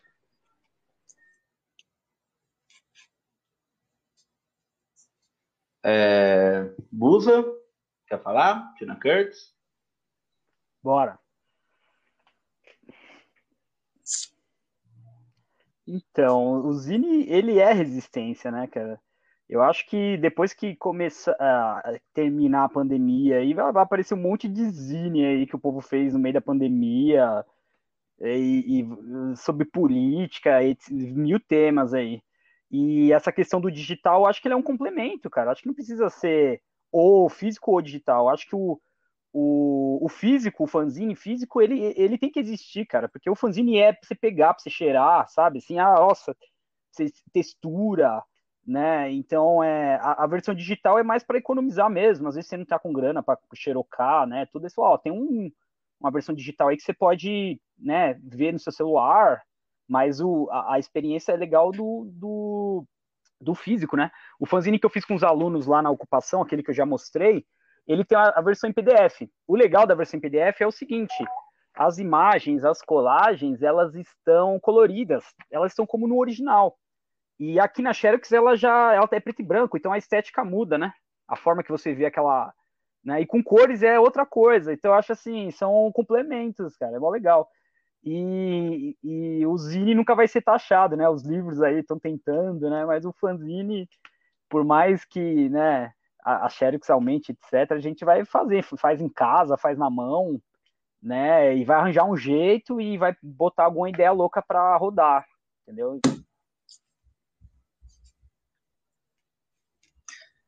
Legal. Tina? Então, o, o fanzine lá na, no final da década de 90, com 2000, quando chegou é, a tecnologia, as redes sociais, tudo mais, que ficou mais acessível, todo mundo achou que o fanzine impresso ia acabar. Então, muita gente, inclusive, migrou para os blogs, é, né? E a gente notou que, que o, o, impresso continua aí, tanto que se você pegar de 2010 para cá, houve um boom, né? Tipo, nossa, é, tanto fanzine, eventos de zine, fanzine em tudo quanto é lugar, premiações, né? Então, ele fortaleceu essa questão, né, do impresso e a gente vê o quanto é importante ele, ele ali no, no pegar, né? E aqui fazendo meu jabá também, é, o Zine, que era para mim ter lançado em, em, abril, mas devido à pandemia acabamos não lançando. Então a gente fez a três mãos, mas quase, quase 60 pessoas, assim, dias e tal. A gente colocou para download, mas por incrível que, que pareça, as pessoas querem impresso, né? E isso é o mais legal, é você ter, folhear, ver o desenho, né? Então, ver a dentro, Dá para ver? A questão da resistência, eu acho que o fato que te leva a fazer um fanzine, o fato de você elaborar e fazer um fanzine já é resistente, já tem algo ali em você. É, é questão de você querer colocar a sua identidade, a sua voz, é, falar a respeito de alguma coisa. Quantos fanzines é, eu estou recebendo assim, em PDF, assim que a galera está fazendo, muitos punks, mas outros feministas, é, poéticos, né? Eu mesma estou é, colaborando com alguns e, e, a gente vê que é, é uma necessidade é, você colocar para fora alguma coisa artística, né? Principalmente no momento como esse. Mas quando acabar e, ou voltar as coisas acontecerem, principalmente as feiras, a gente sabe que vai ter tanto fanzine aí que a gente não vai dar conta de lançamento.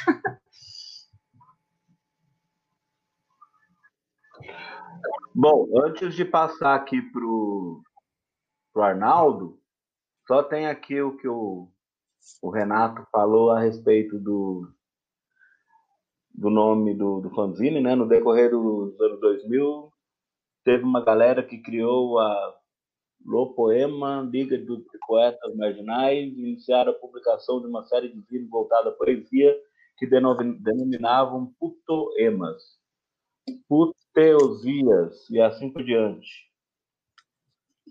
Um dos que mantém essa ideia viva é Walter Alves. Legal, vou, quero uh, saber mais a respeito depois. Vou entrar em contato com o Renato. Pode fazer a pergunta, não.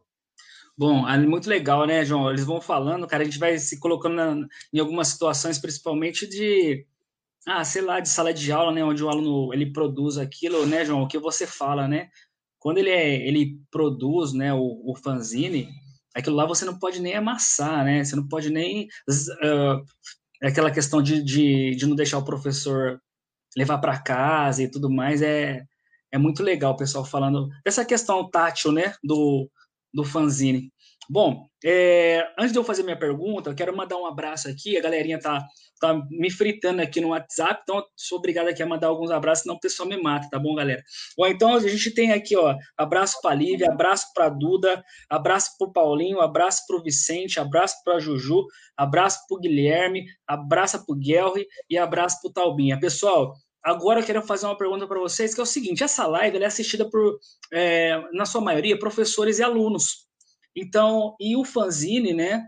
É mais que provado que, que o pessoal acha, né? Não sei se vocês já passaram por essa situação, ah, é lógico, a aula da, da, da Tina é legal, é, a aula do Bus é legal. Pô, o Márcio, aquele cara é morto da hora e tal, fica desenhando e, e, e, e, fica recortando e tudo mais. E assim, vê aquilo como se fosse uma perfumaria, mas não é. É, é uma situação de, de desempenho, alto desempenho. A gente consegue dar, dar números e consegue, assim, realmente transformar uma escola com arte e educação consegue transformar a escola, né, em todos os sentidos, né, e transformar o aluno ali num, num cidadão, né, trazendo arte para arte e cultura para dentro da, da escola, não ficando só ali nos números, né? O número é a consequência do, de um trabalho ali bem feito. Eu queria que vocês falassem um pouco, né, falasse de, para o professor, para o aluno, e para o pai do aluno, às vezes, que é, assim, tem um, um, preconceito por não conhecer, achar que, por exemplo, arte e cultura na escola é, é perfumaria, né? Que o que importa realmente é, são as matemáticas, a, a língua portuguesa, para você estar, tá, né? Eu queria que vocês dessem esse recado, porque às vezes é, a, é o não conhecer. A gente percebe quando a gente traz a família e conversa, aquilo muda e a família ela passa a ser a maior apoiadora dos projetos dentro da,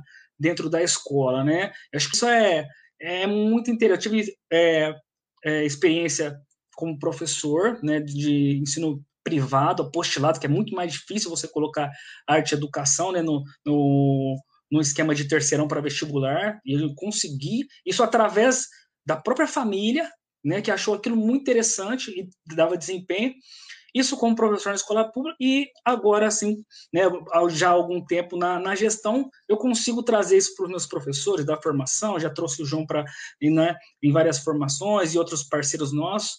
E só que assim, essa live ela é assistida por várias escolas de várias cidades. Eu queria que vocês falassem aí a importância da arte educação na formação integral do cidadão e como que ela é importante dentro da escola. Queria que vocês mandassem aí o papo aí para essa galerinha. Quem quiser começar?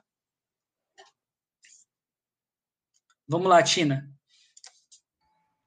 Eu acho que a gente tem que romper esses dogmas, né? É, que a educação tem que ser aquela coisa padrão, né, para todos. A gente sabe que os alunos não são iguais. É, suas formações é, nas suas casas não são iguais. E aí, geralmente, a criança, o jovem, ele chega lá na escola e está aquilo, né? Padrão. E, e não tem algo que chame atenção, né? Então, a arte, ela dá essa possibilidade, ela dá esse portal, né? Quando as pessoas conseguem entender isso, fica tudo mais fácil. Quando a família, a escola, o aluno, né? Consequentemente, esse aluno vai, vai se sair muito melhor, né? Ele vai ter prazer pelo que ele está fazendo.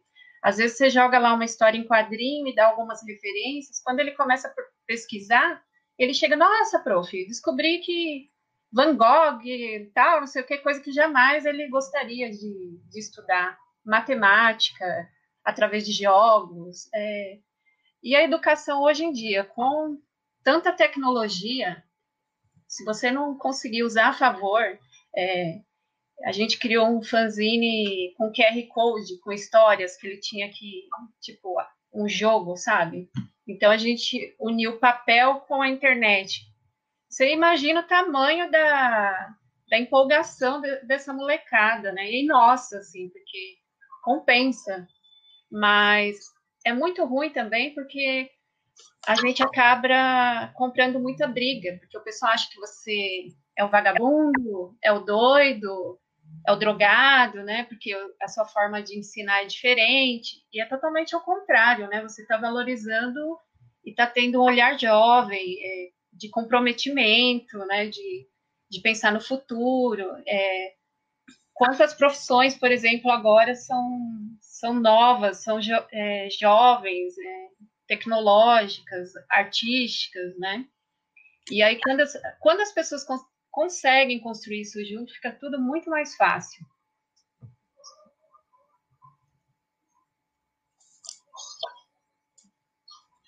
Legal, Tina. Quem vai falar agora? No, usa. Vai lá, Busa. É, vamos. Busa.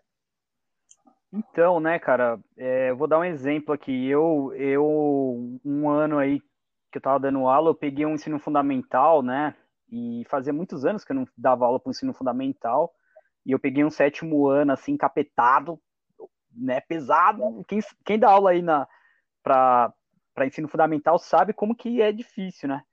E, e aí tava lá com a aula teórica, de super difícil para eles se concentrarem e Aí eu falei, meu, vou, vamos fazer um fanzine com essa molecada, porque, meu, eles estão precisando fazer uma coisa mais louca, assim, e, e aí eu falei, ó, vamos lá. E aí eu dei um tema lá sobre, foi sobre reforma protestante. Falei, ó, cada grupo vai pegar uma, uma denominação ali, né, vamos lá, vamos fazer.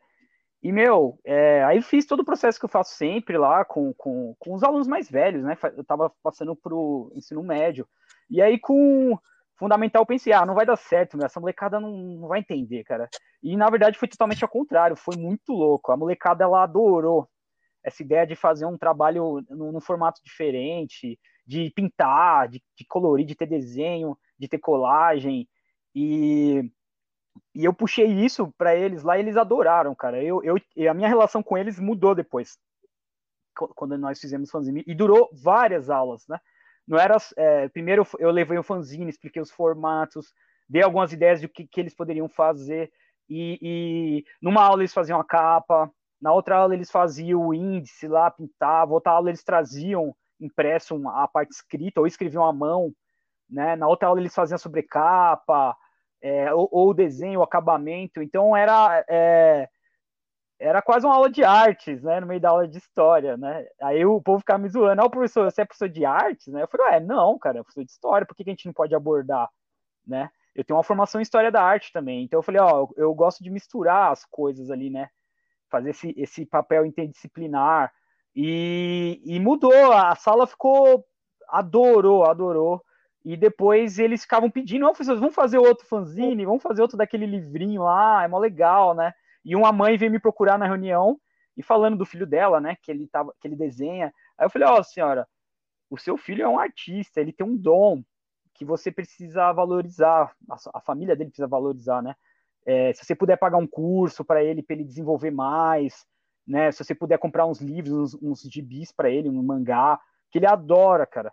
E, e, e, eu lembro que ela comentou depois que ele era muito quieto, introspectivo, e ele começou a se desenvolver mais, porque ele estava mais confiante, que ele tinha uma. Ele tinha algo ali na mão dele que era o desenho, né? Então o fanzine, cara, é muito louco, né?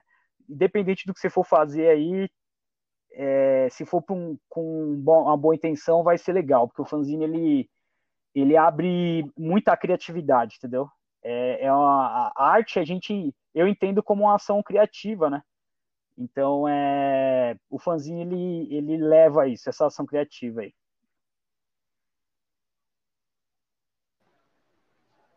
Então, é... a arte é, era uma forma de expressão muito importante, na verdade, né? Assim, é... muitos, muitos educandos, muitas pessoas, elas têm dificuldade de, de se de como falar a palavra certa, de se expressar é, de outra forma, né? Ele encontra essa forma de se expressar como? Na poesia, no, no desenho, na música, na, enfim, na dança. É, são formas de, de, de, se expressar, né? E, e assim, eu, eu também eu aprendi muito com a, a minha formação, é, vem muito das, dessas, dessas manifestações artísticas, né? De você é, assistir um filme, você pensar sobre ele, você ouvir uma música. Ó, a, várias etapas da minha vida, elas são, elas são norteadas por músicas, né? É, em vários momentos da minha vida, músicas foram importantes para poder é, repensar a minha vida, olhar, olhar a, as coisas de outra forma. Tem um disco do Dead Fish chamado Contra Todos, que ele foi fundamental na minha vida. Quando eu vi esse disco, eu estava passando um momento de, de, de, questão de querer sair do, do, do do mundo corporativo, querer fazer uma coisa minha, não sei o que lá. E esse disco foi fundamental para eu tomar coragem e mudar e virar e ficar autônomo, né? Viver daquilo que eu queria. Quer dizer, é, é, a arte tem um papel fundamental na formação das pessoas, né? Porque eu, eu, se não fosse aquele disco para me dar, me dar um empurrão, falar assim, velho, acredita no seu rolê, vai lá e faz, eu não sei se eu, se eu estaria aqui hoje falando com vocês nessa posição que eu estou agora, né? Então, é, eu acho que assim que essas pessoas que criticam a, a, a, o, o, uso da arte para poder educar são pessoas que não foram sensibilizadas nunca, né? Seja por uma por falta de condições, de, de acesso, de a, a, educação muito quadradinha, muito fechada, é, não, não abriu espaço para ele poder é, observar a arte como, como uma forma de, de obter conhecimento, de, de expressão, enfim. É, eu acho que está na hora de mudar isso, né? As pessoas precisam abrir um pouco a cabeça para a arte como essa visão de emancipação da pessoa. Ótimo, Márcio Snow, obrigado. Bom, pessoal, nós estamos aqui com uma hora e 48 minutos de live, então já vamos começar assim, a, né, aí para o encerramento. Então, quero fazer uma. Primeiro, fazer uma lembrança aqui, tá? Da participação do Snow no na Feira do Livro de Ribeirão Preto, né? Quando conheci pessoalmente. E tivemos a, oportuni a oportunidade de tomar um café, né? E conversar a respeito da, daquilo que, muito do que estamos conversando aqui hoje, né? A respeito do que fazemos, do nosso projeto, sobre o fanzine.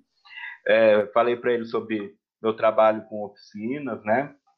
E até chegar no, no meu, na minha experiência no sistema prisional, e na Fundação Casa, né? Ele achou uma conversa bacana, falamos sobre a Tina, falamos sobre a, a qual que é a, outra Jo Feitosa, falamos sobre a Jo Feitosa, que é do Ceará, que trabalhou, fazia oficina de fanzines com mulheres, né? Eu trabalhei apenas com homens e, e adolescentes, né? Trabalhei na, na, na, na, em dois momentos na penitenciária, a primeira como a primeira vez como monitor estagiário, depois de formado na em 2014 como professor, né?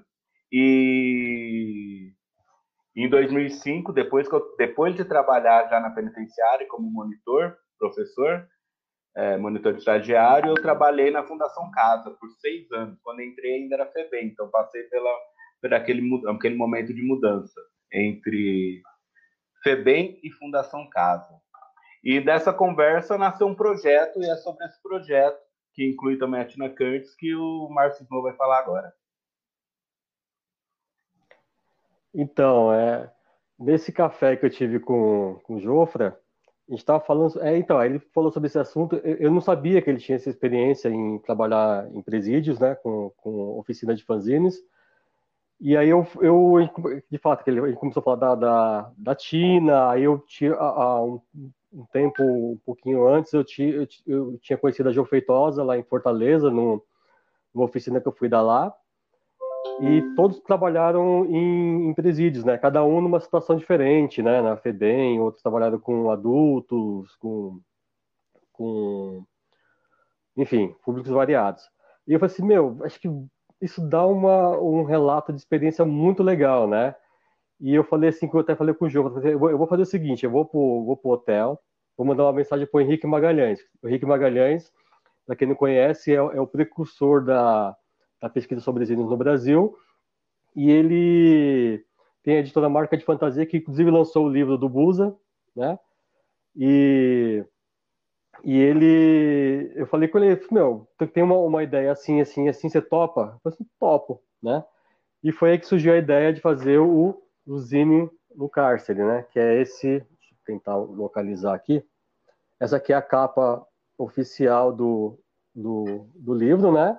feita pelo Fábio Maciel, que é um grande parceiro meu, que fez comigo o, o, o Zine High Cobra, que virou esse livro aqui, né? E, e são relatos, relatos de experiência do Jofra, da, da Jofeitose da Tina, sobre essa experiência deles na, na em, em, fazer atividades de zines nas cadeias, né? E eles são relatos, assim, sensacionais, assim, é, é, falando como que foi entrar no, no sistema, como é que foi a, a, esse estranhamento do lado do, do, ambiente, como foi essa, esse choque com a, com a galera lá dentro e tal. E foram relatos, assim, importantíssimos, assim, né? Que eu falei assim, meu, vamos, vamos, vamos botar isso para circular. Aí, é, a Geofeitosa, é, inclusive, eu vou falar uma coisa que nem devia estar falando, né? Mas quando o, o, Henrique leu o relato da, da Tina, ele falou assim: Meu, eu tô chorando aqui com esse relato da Tina, porque é uma, é uma, uma experiência muito louca, que eu nunca, imagi, eu nunca imaginei passar por isso, né? E, e tem o relato da Jo, ela fez um trabalho lá no Ceará, é, com, uma, com, com um grupo, entre, outras, entre outros grupos, trabalhou com, com a comunidade trans, né? As travestis, as transexuais, homossexuais e tal. E e com o fanzine, eles conseguiram levantar várias questões, né? Em relação, por exemplo, todo, todo, todo é, é mulher trans que chegava lá no, presídio, o que eles faziam? Raspavam a cabeça, como o, o, os homens héteros cis chegavam lá, né? E, e, uma das conquistas que fizeram por meio dos fanzines, pelas reivindicações, foi tirar, é, tirar essa prática de cortar o cabelo, porque é, é muito simbólico, né, para uma mulher trans, para uma travesti, é, o cabelo, né? é, conseguiram ter alas separadas e tal, é, ser chamadas pelo nome social, né? E são várias conquistas que elas conseguiram por meio dos fanzines que elas publicaram nessa, né, nesse período que ela atuou lá. E, e desses relatos, eu, eu peguei algum, alguns zines que foram publicados por essa, por essa galera e coloquei algum, alguns trechos de, da, da, da, produção deles nessa, nessa publicação, que, que nem estava na, na, na, ideia inicial, né? mas acabou. É, é... Eu falei, não, isso não pode ficar fora. Esses relatos são muito importantes. Tem umas coisas que eles falam ali de, da rotina do dia a dia, do dia que tem uma rebelião, como que eles chamam lá o cardápio, como que aquelas mulheres se organizam para fazer não sei o quê, fazer um, um, um, bloco de carnaval, sabe? Umas coisas que a gente não imagina que, que rola lá dentro, né? E eu selecionei alguns textos desse daí e coloquei na, que entra como bônus. Que, gente, o material tá muito, muito, muito bom. Assim, eu, eu tenho um grande orgulho de estar organizando esse material e vai sair em breve aí pela marca de fantasia com download gratuito na, no site da marca de fantasia, assim como o livro do Busa também está gratuito, vai estar tá gratuito também. É, possivelmente eu farei algumas cópias físicas desse material, tá? Bem limitado, tá? Bem limitado mesmo, vai ser um máximo umas 20, quero fazer uma coisa bem para deixar registrado e tal. Mas assim, fiquem de olho que é um material muito bom. Acho que para quem trabalha com educação, quem trabalha no sistema carcerário, para quem faz zines, para quem quer entender um pouco da vida, é a publicação joia. Tina, quer fazer algum comentário?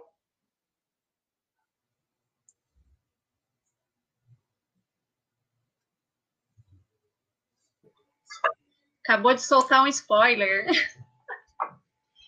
É, eu acho que livros assim são muito é, importantes para educadores, seja na Fundação Casa, seja na escola, principalmente escolas de periferia.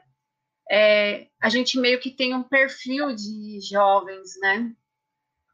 E as limitações, na verdade, da escola com a Fundação Casa é uma linha tênue, né? Se você consegue levar essa arte, é, essa proposta diferenciada para esses alunos, com certeza você vai diminuir as chances desse, dessas crianças irem para o crime, dessas crianças é, deixarem de produzir alguma coisa que gostam. Tipo, ah, eu tô recriminando porque gosta de rap. Cara, se é no rap que eu vou pegar, vou fazer ele fazer rap de geografia, ciência, seja lá o que for, né?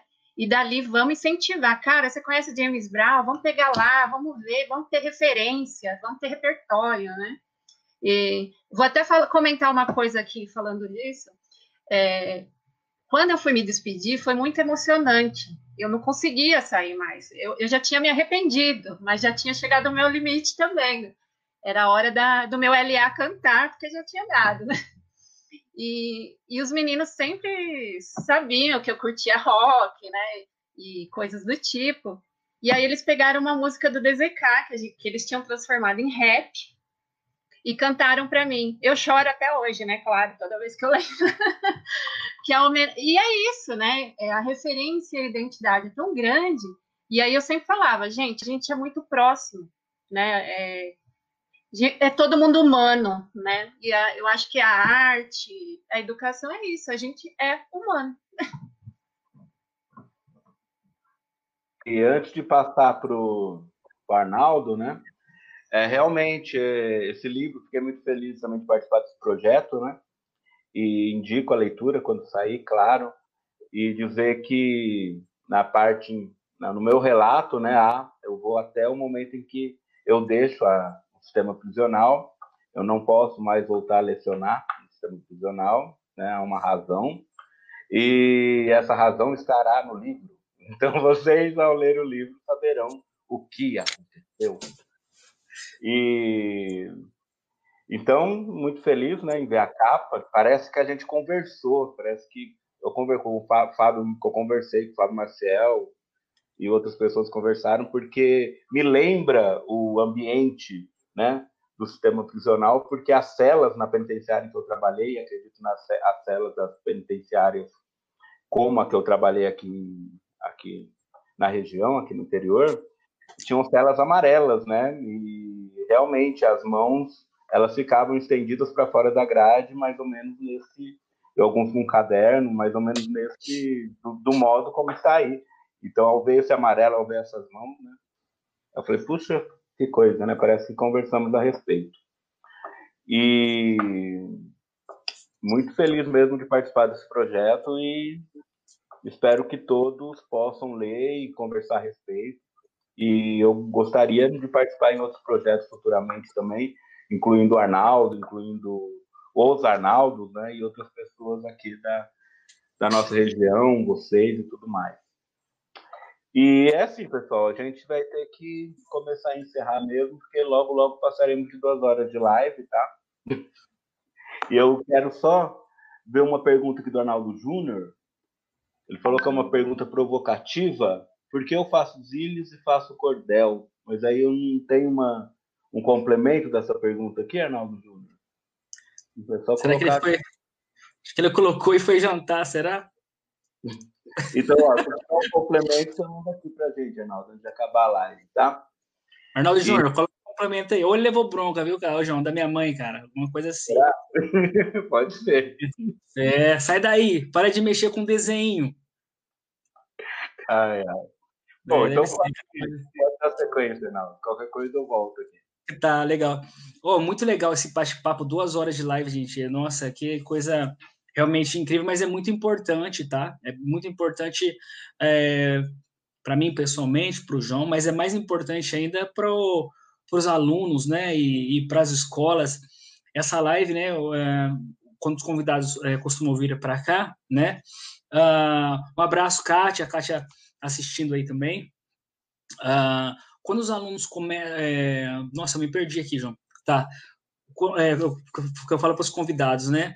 Depois que a live vai pro fica na, na, nas páginas, né, no Facebook e tudo mais, é quando o pessoal começa depois a acessar e tal, como fica no Facebook da escola, é muito depois a visualização, né, João, ela dispara, é muito interessante isso aí, né? Os professores comentam sempre sobre as lives com com os alunos, né, é, da forma remota agora, né, por conta desse teletrabalho, tá muito interessante, né, os relatos que o, olha lá, olha lá, voltou, ó, só foi falar, ó. Aí, se couber mais uma pergunta, Zine Cordel tem a... Tá, ele quer saber de Zine e Cordel, se tem a ver ou não é, tem. é, ele tinha feito, ele fez a pergunta e depois complementou dizendo que era uma pergunta provocativa, só que eu não vi essa pergunta, estava mais acima. Como eu disse hoje, muita interação aqui, eu perdi essa pergunta do Arnaldo. Mas a pergunta é essa: Zine Cordel, tem a ver ou nada a ver?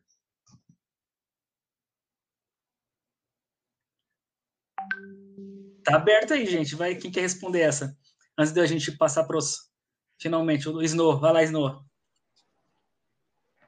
Então, é... tem e não tem, é verdade, né?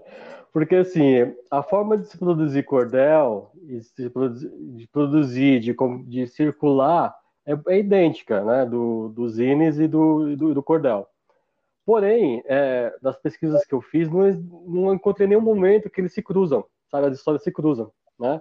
Até uma vez eu, eu, eu pensei em fazer uma pesquisa a respeito e tal, só que num questão de, de, de outras coisas, não acabei não, não, pesquisando a respeito. Mas assim, é, tem, tem sim relação, mas ao mesmo tempo não tem, porque as histórias não cruzam, né? Embora seja muito parecido a, a forma de, produ de produzir, de distribuir, é, não, nenhum momento eu vi nenhuma, nenhum momento as histórias se cruzando. E eu quero ver isso um dia ainda. Se alguém tiver disponível para fazer isso, por favor, faça. A Tina? Eu, eu costumo dizer que eles são primos, né? Mas o, o cordel, ele tem um, um aspecto típico, né? É, é, um tipo de literatura, um formato para capa, né? Tem toda a estilogravura, coisa que os fanzines, nesse caso, não tem, né? Então, eu posso fazer fanzine de N situações.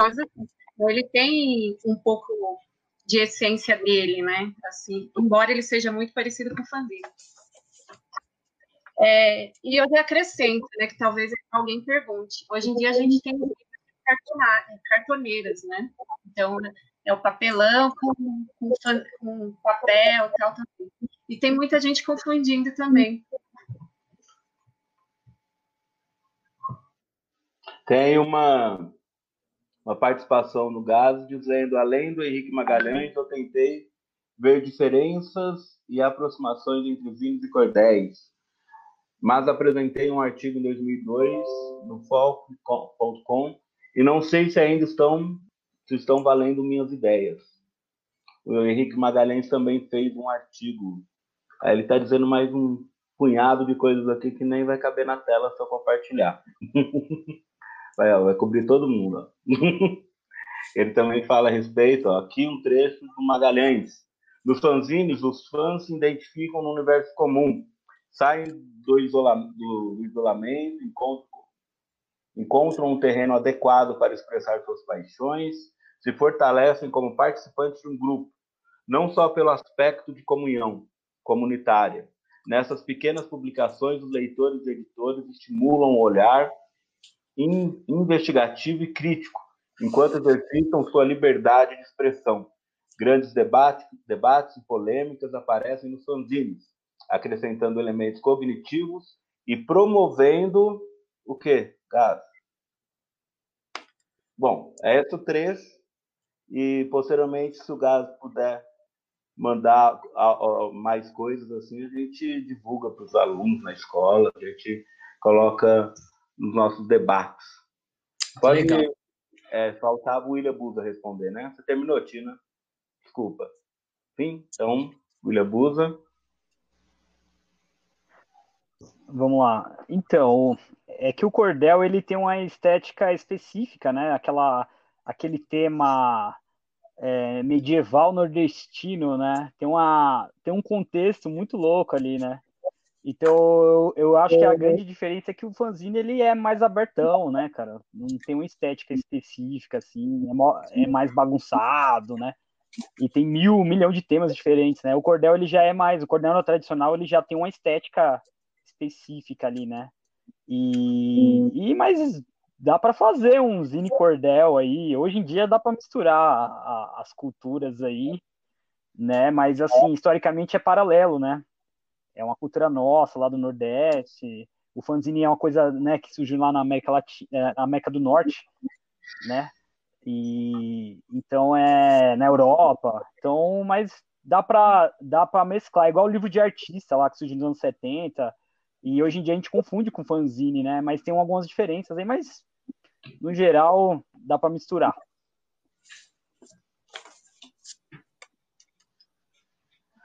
Obrigado. Bom, você vai querer complementar a sua pergunta, Arnaldo? Eu ia ler aqui mais interações. Eu verdade, a pergunta. Mas pode falar. Mas, é, ele coloca mais aqui um complemento, ó, aquilo Ainda Magalhães diz, numa aproximação com a produção de imprensa popular e outros gêneros de publicações, a exemplo dos folhetos de cordel, podemos afirmar que os fanzines fazem parte do que denominamos de folk comunicação, como o define Luiz Beltrão. É o processo de intercâmbio de informações e manifestações de opiniões, ideias e atitudes de massa através de agentes e meios ligados direta ou indiretamente ao folclore. Uh, continuando, o trecho cortando, cortando do Magalhães, acrescentando elementos cortados do Magalhães, aquele primeiro, né? Acrescentando elementos cognitivos e promovendo análises construtivas para o resgate e desenvolvimento de sua arte. Isso deu a Arnaldo Júnior, né, que é o primeiro fazendeiro de Ribeirão Preto, uma ideia. O Gás compartilhou o link do artigo do Magalhães, muito bom por sinal, e depois ele diz assim, ó. Não, não é essa parte, não. Cadê? Aqui. Acabei de ler. Ideia muito interessante. E tem uma parte que ele fala que isso deu uma ótima ideia para ele, mano. Então acredito que vai sair coisa nova do, do Arnaldo aí nesse sentido. Só aguardar também.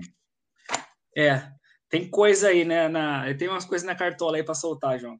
Mas aí é um outro papo, cara. Senão. É. Não, é... Três horas de live. Exatamente.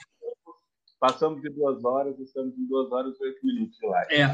Bom, é, é, já estamos indo para o final, né? Queria aí agradecer o Márcio Snow, né? A, o William Buza, a Tina Kurtz, tem, o pessoal tem agenda aí lotadíssima e tá duas horas aqui falando conosco, né? Isso é um prazer, né? Assim, além de serem talentosos, sou fã do, dos três, né? É, é, muito, é um prazer realmente recebê-los.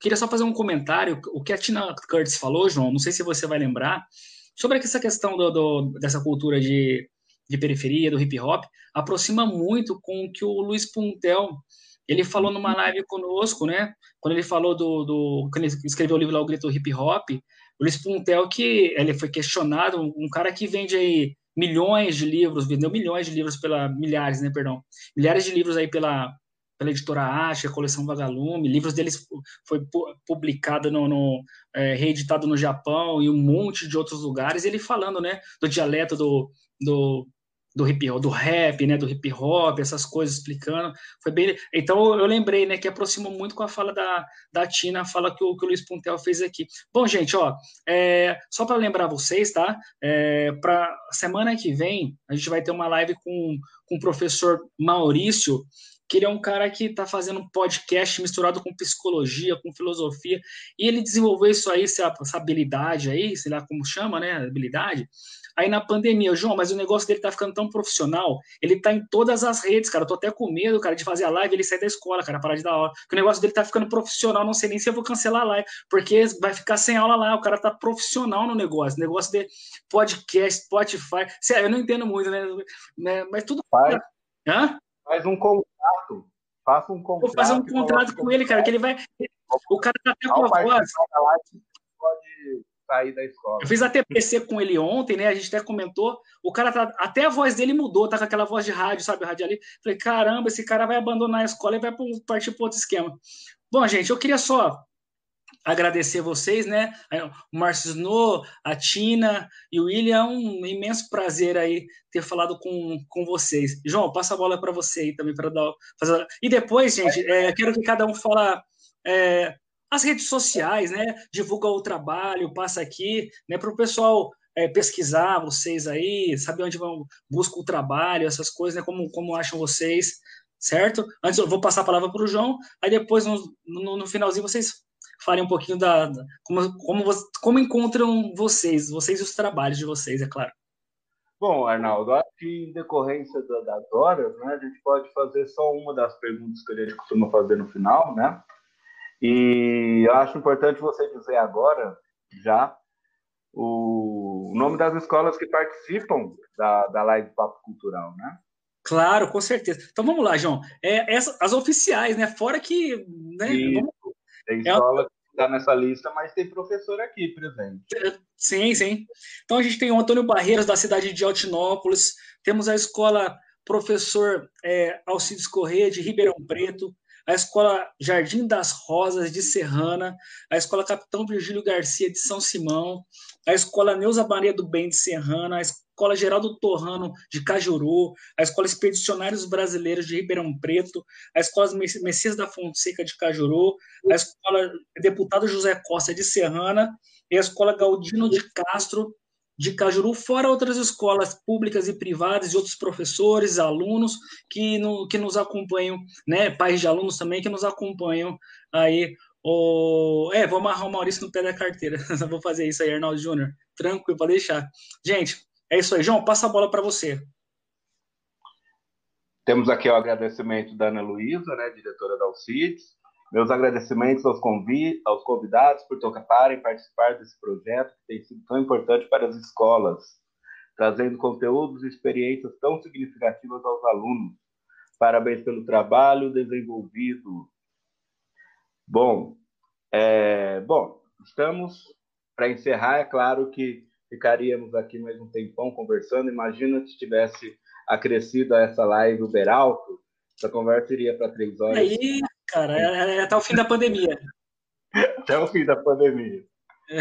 Bom, e, pessoal, assim, só para. Né, aí o Arnaldo pode fazer outro também para complementar, né?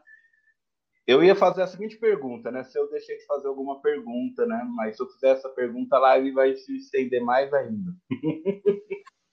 então, eu vou perguntar é, com relação, assim, a, a é uma pergunta meio meio uma Marília Gabi Gabriela, né? Aí como seria vocês definiriam como como, dinheiros dentro da educação assim, é qual que é o, o, o valor da educação para vocês? Uma definição do que é educação. E vocês, para vocês, é uma coisa pessoal, não geral. O que é educação para vocês?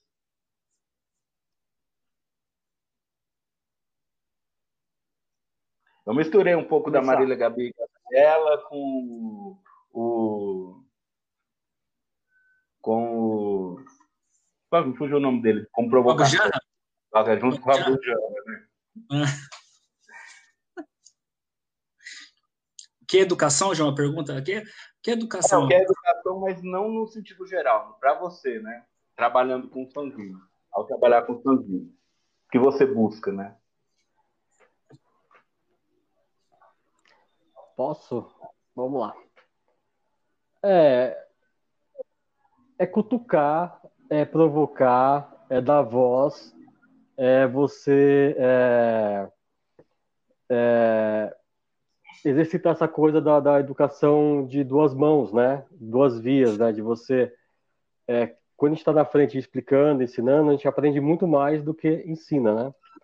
E, e eu acho que se a educação não tem esse, esse, esse contexto, ela não faz nenhum sentido, né?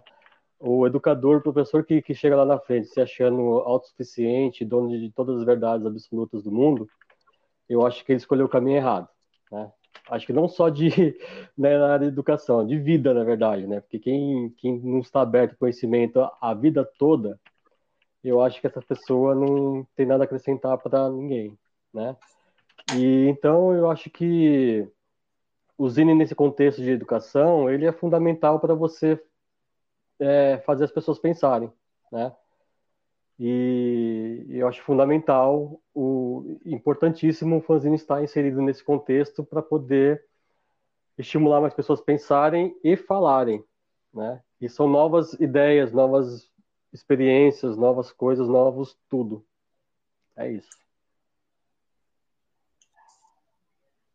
Tina, William Buza.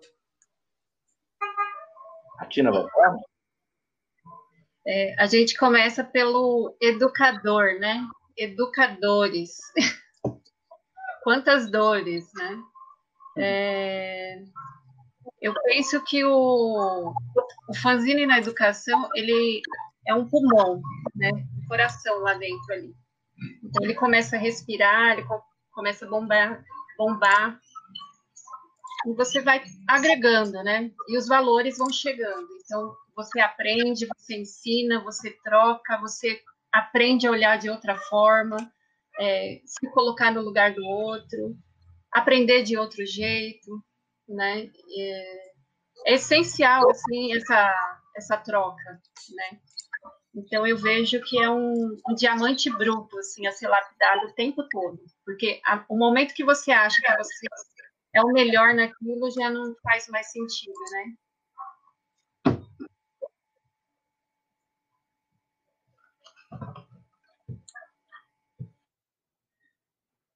Busa. Vamos lá. É... Educação é uma coisa muito importante, né, cara, para nossa formação de vida, né? Pensem nos alunos aí da escola pública, principalmente, né, que, que às vezes é o único contato que ele vai ter ali com cultura e, e arte e essas coisas só vai ter na escola durante aqueles 11 anos lá que ele vai estar ali, entendeu? Então é muito importante, né? É, para nós, professores, educadores aí, etc., que usar o fanzine, né, como uma forma de, de arma do bem aí, né, para abrir a mente das pessoas de que existem outras formas de se viver a vida, né? E, e o fanzine representa bem isso, cara, né? Formas diferentes de ver, de, de, expor algumas opiniões, sempre respeitando ao próximo, né? E, e é isso, cara, é muito importante aí. Arnaldo, é contigo. Bom, João, agora é, vou deixar o espaço aberto para começando aí do, é, do Snow, né? E a, a, Tina e depois o William, para falar do, do, dos trabalhos, onde a gente encontra os trabalhos de vocês, como que a gente faz o contato, né? Como que os alunos, né? conseguem aí ver onde vocês estão, né, e os trabalhos de vocês. Façam a hora do merchan agora. Vocês estão me ouvindo? Sim. Estão ouvindo? Tá. É porque é o seguinte, Sim. meu celular deu uma travada aqui. E eu. Tá, tá parado, tá congelada a tela, mas eu vou falar então, tá bom? Mas para nós você okay? não está congelado, não. Para nós, você tá. não está congelado. Beleza, beleza. Então vamos lá. É, bom, quem quiser conhecer meu trabalho, eu geralmente publico mais no Instagram, né? Só procurar lá Marcia Snow. E lá no meu perfil, lá na página principal, tem um link lá que tem o meu Linktree, que você clica lá vai ter link para todas as coisas que eu faço, meus vídeos que eu, que eu, que eu produzo, lugar que eu estou dando oficina, meus zines, né, aquela coisa toda.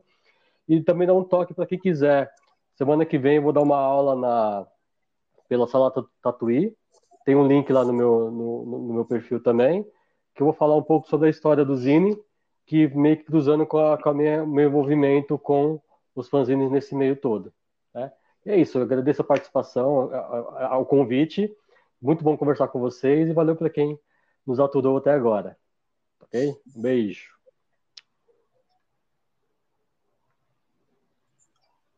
Pode falar, Tina. Latina. Bom, é, praticamente pelas redes sociais, é, como a gente não está em eventos, né? Então, é, Instagram, Facebook, Tina Curtis, é, para dar uma pesquisada no Google, tem bastante vídeo, bastante coisa também, bastante entrevista. É, tem o grupo Fanzinada no Face também, que é para é, divulgar trabalhos. Então, todos os fanzineiros e publicações lá tá aberto. Inclusive, os alunos, se tiver zine da escola, manda lá para a gente conhecer também, é, para a gente trocar a zine, né? Que a graça do zine é essa. E é isso. Qualquer coisa é só chamar lá, a gente conversa. Obrigadão. William Buza. Vamos lá. É, para mim foi uma, um orgulho estar aqui junto com o Snow, a Tina, o, o, João e o Arnaldo aí. É, obrigado aí pelo convite, né? Tá aqui no meio dos monstros do fanzine aqui, né? Eu, eu tô meio parado aí nos últimos tempos aí com fanzine, tá? Tô fazendo mais um trabalho com os alunos com colagem, né? E eu vou ver se eu junto essas colagens aí para ver se faz um fanzininho aí, né? Eu quero só jogar aí a, a, a ideia, porque faz tempo que nós estamos esperando um livro da Tina, viu, livro? Tina, um livro sobre a fanzinada. Precisamos de contar as histórias aí, muitas fanzinadas e muitas histórias loucas, né, cara? É, tá faltando aí, fala lá com o Henrique, fala, ó, o Henrique publica fácil, cara. Acho que o, as experiências que o João falou aí também são muito loucas. Acho que você tinha que virar um livro, cara, fazer uma, uma coisa científica ali também, né? E o, o Arnaldo também ficou desafio aí o, o, de, de tentar levar também para a área acadêmica, né? Que é importante. O Snow já tem, né? Eu e o Snow fizemos aí uma turnê em, em 2015. O Snow lançou um pouco antes de mim. E a gente pass, é, nós passamos por alguns lugares, né, Snow? Foi legal. Ele lembra quando a gente estava voltando da, da praia lá de Santos, a gente se perdeu lá no, no meio do nada. Então, é, fica o desafio aí para galera. Estamos esperando aí os livros, né, com bastante histórias legais aí. Valeu, abraço para todo mundo aí. Massa demais. E o Gaz aproveita aqui também o espaço, aproveita para divulgar o canal dele, o Gazini. Então, tá ok?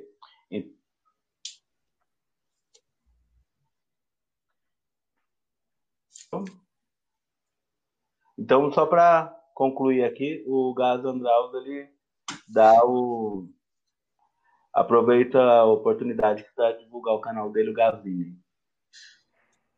O que aconteceu, pessoal?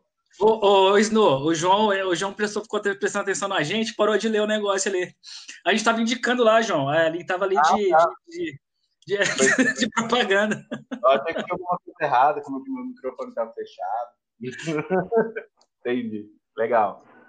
E é, agora feito né, o, eu assim, já, já passou de duas horas faz tempo, pessoal. Então não adianta a gente ficar também achando que, que vai estourar o tempo. Então, graças, agradecendo aqui a divulgação também.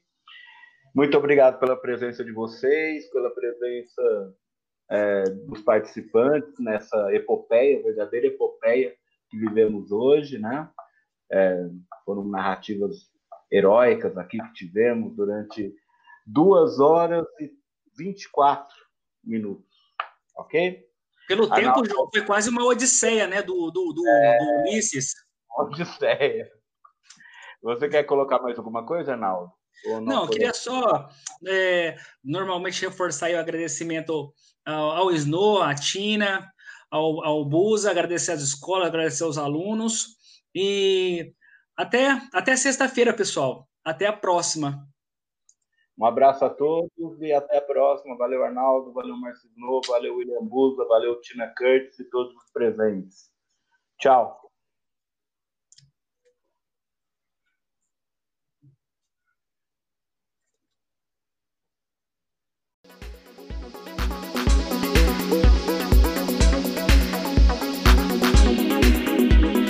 Você ouviu Alcides Cast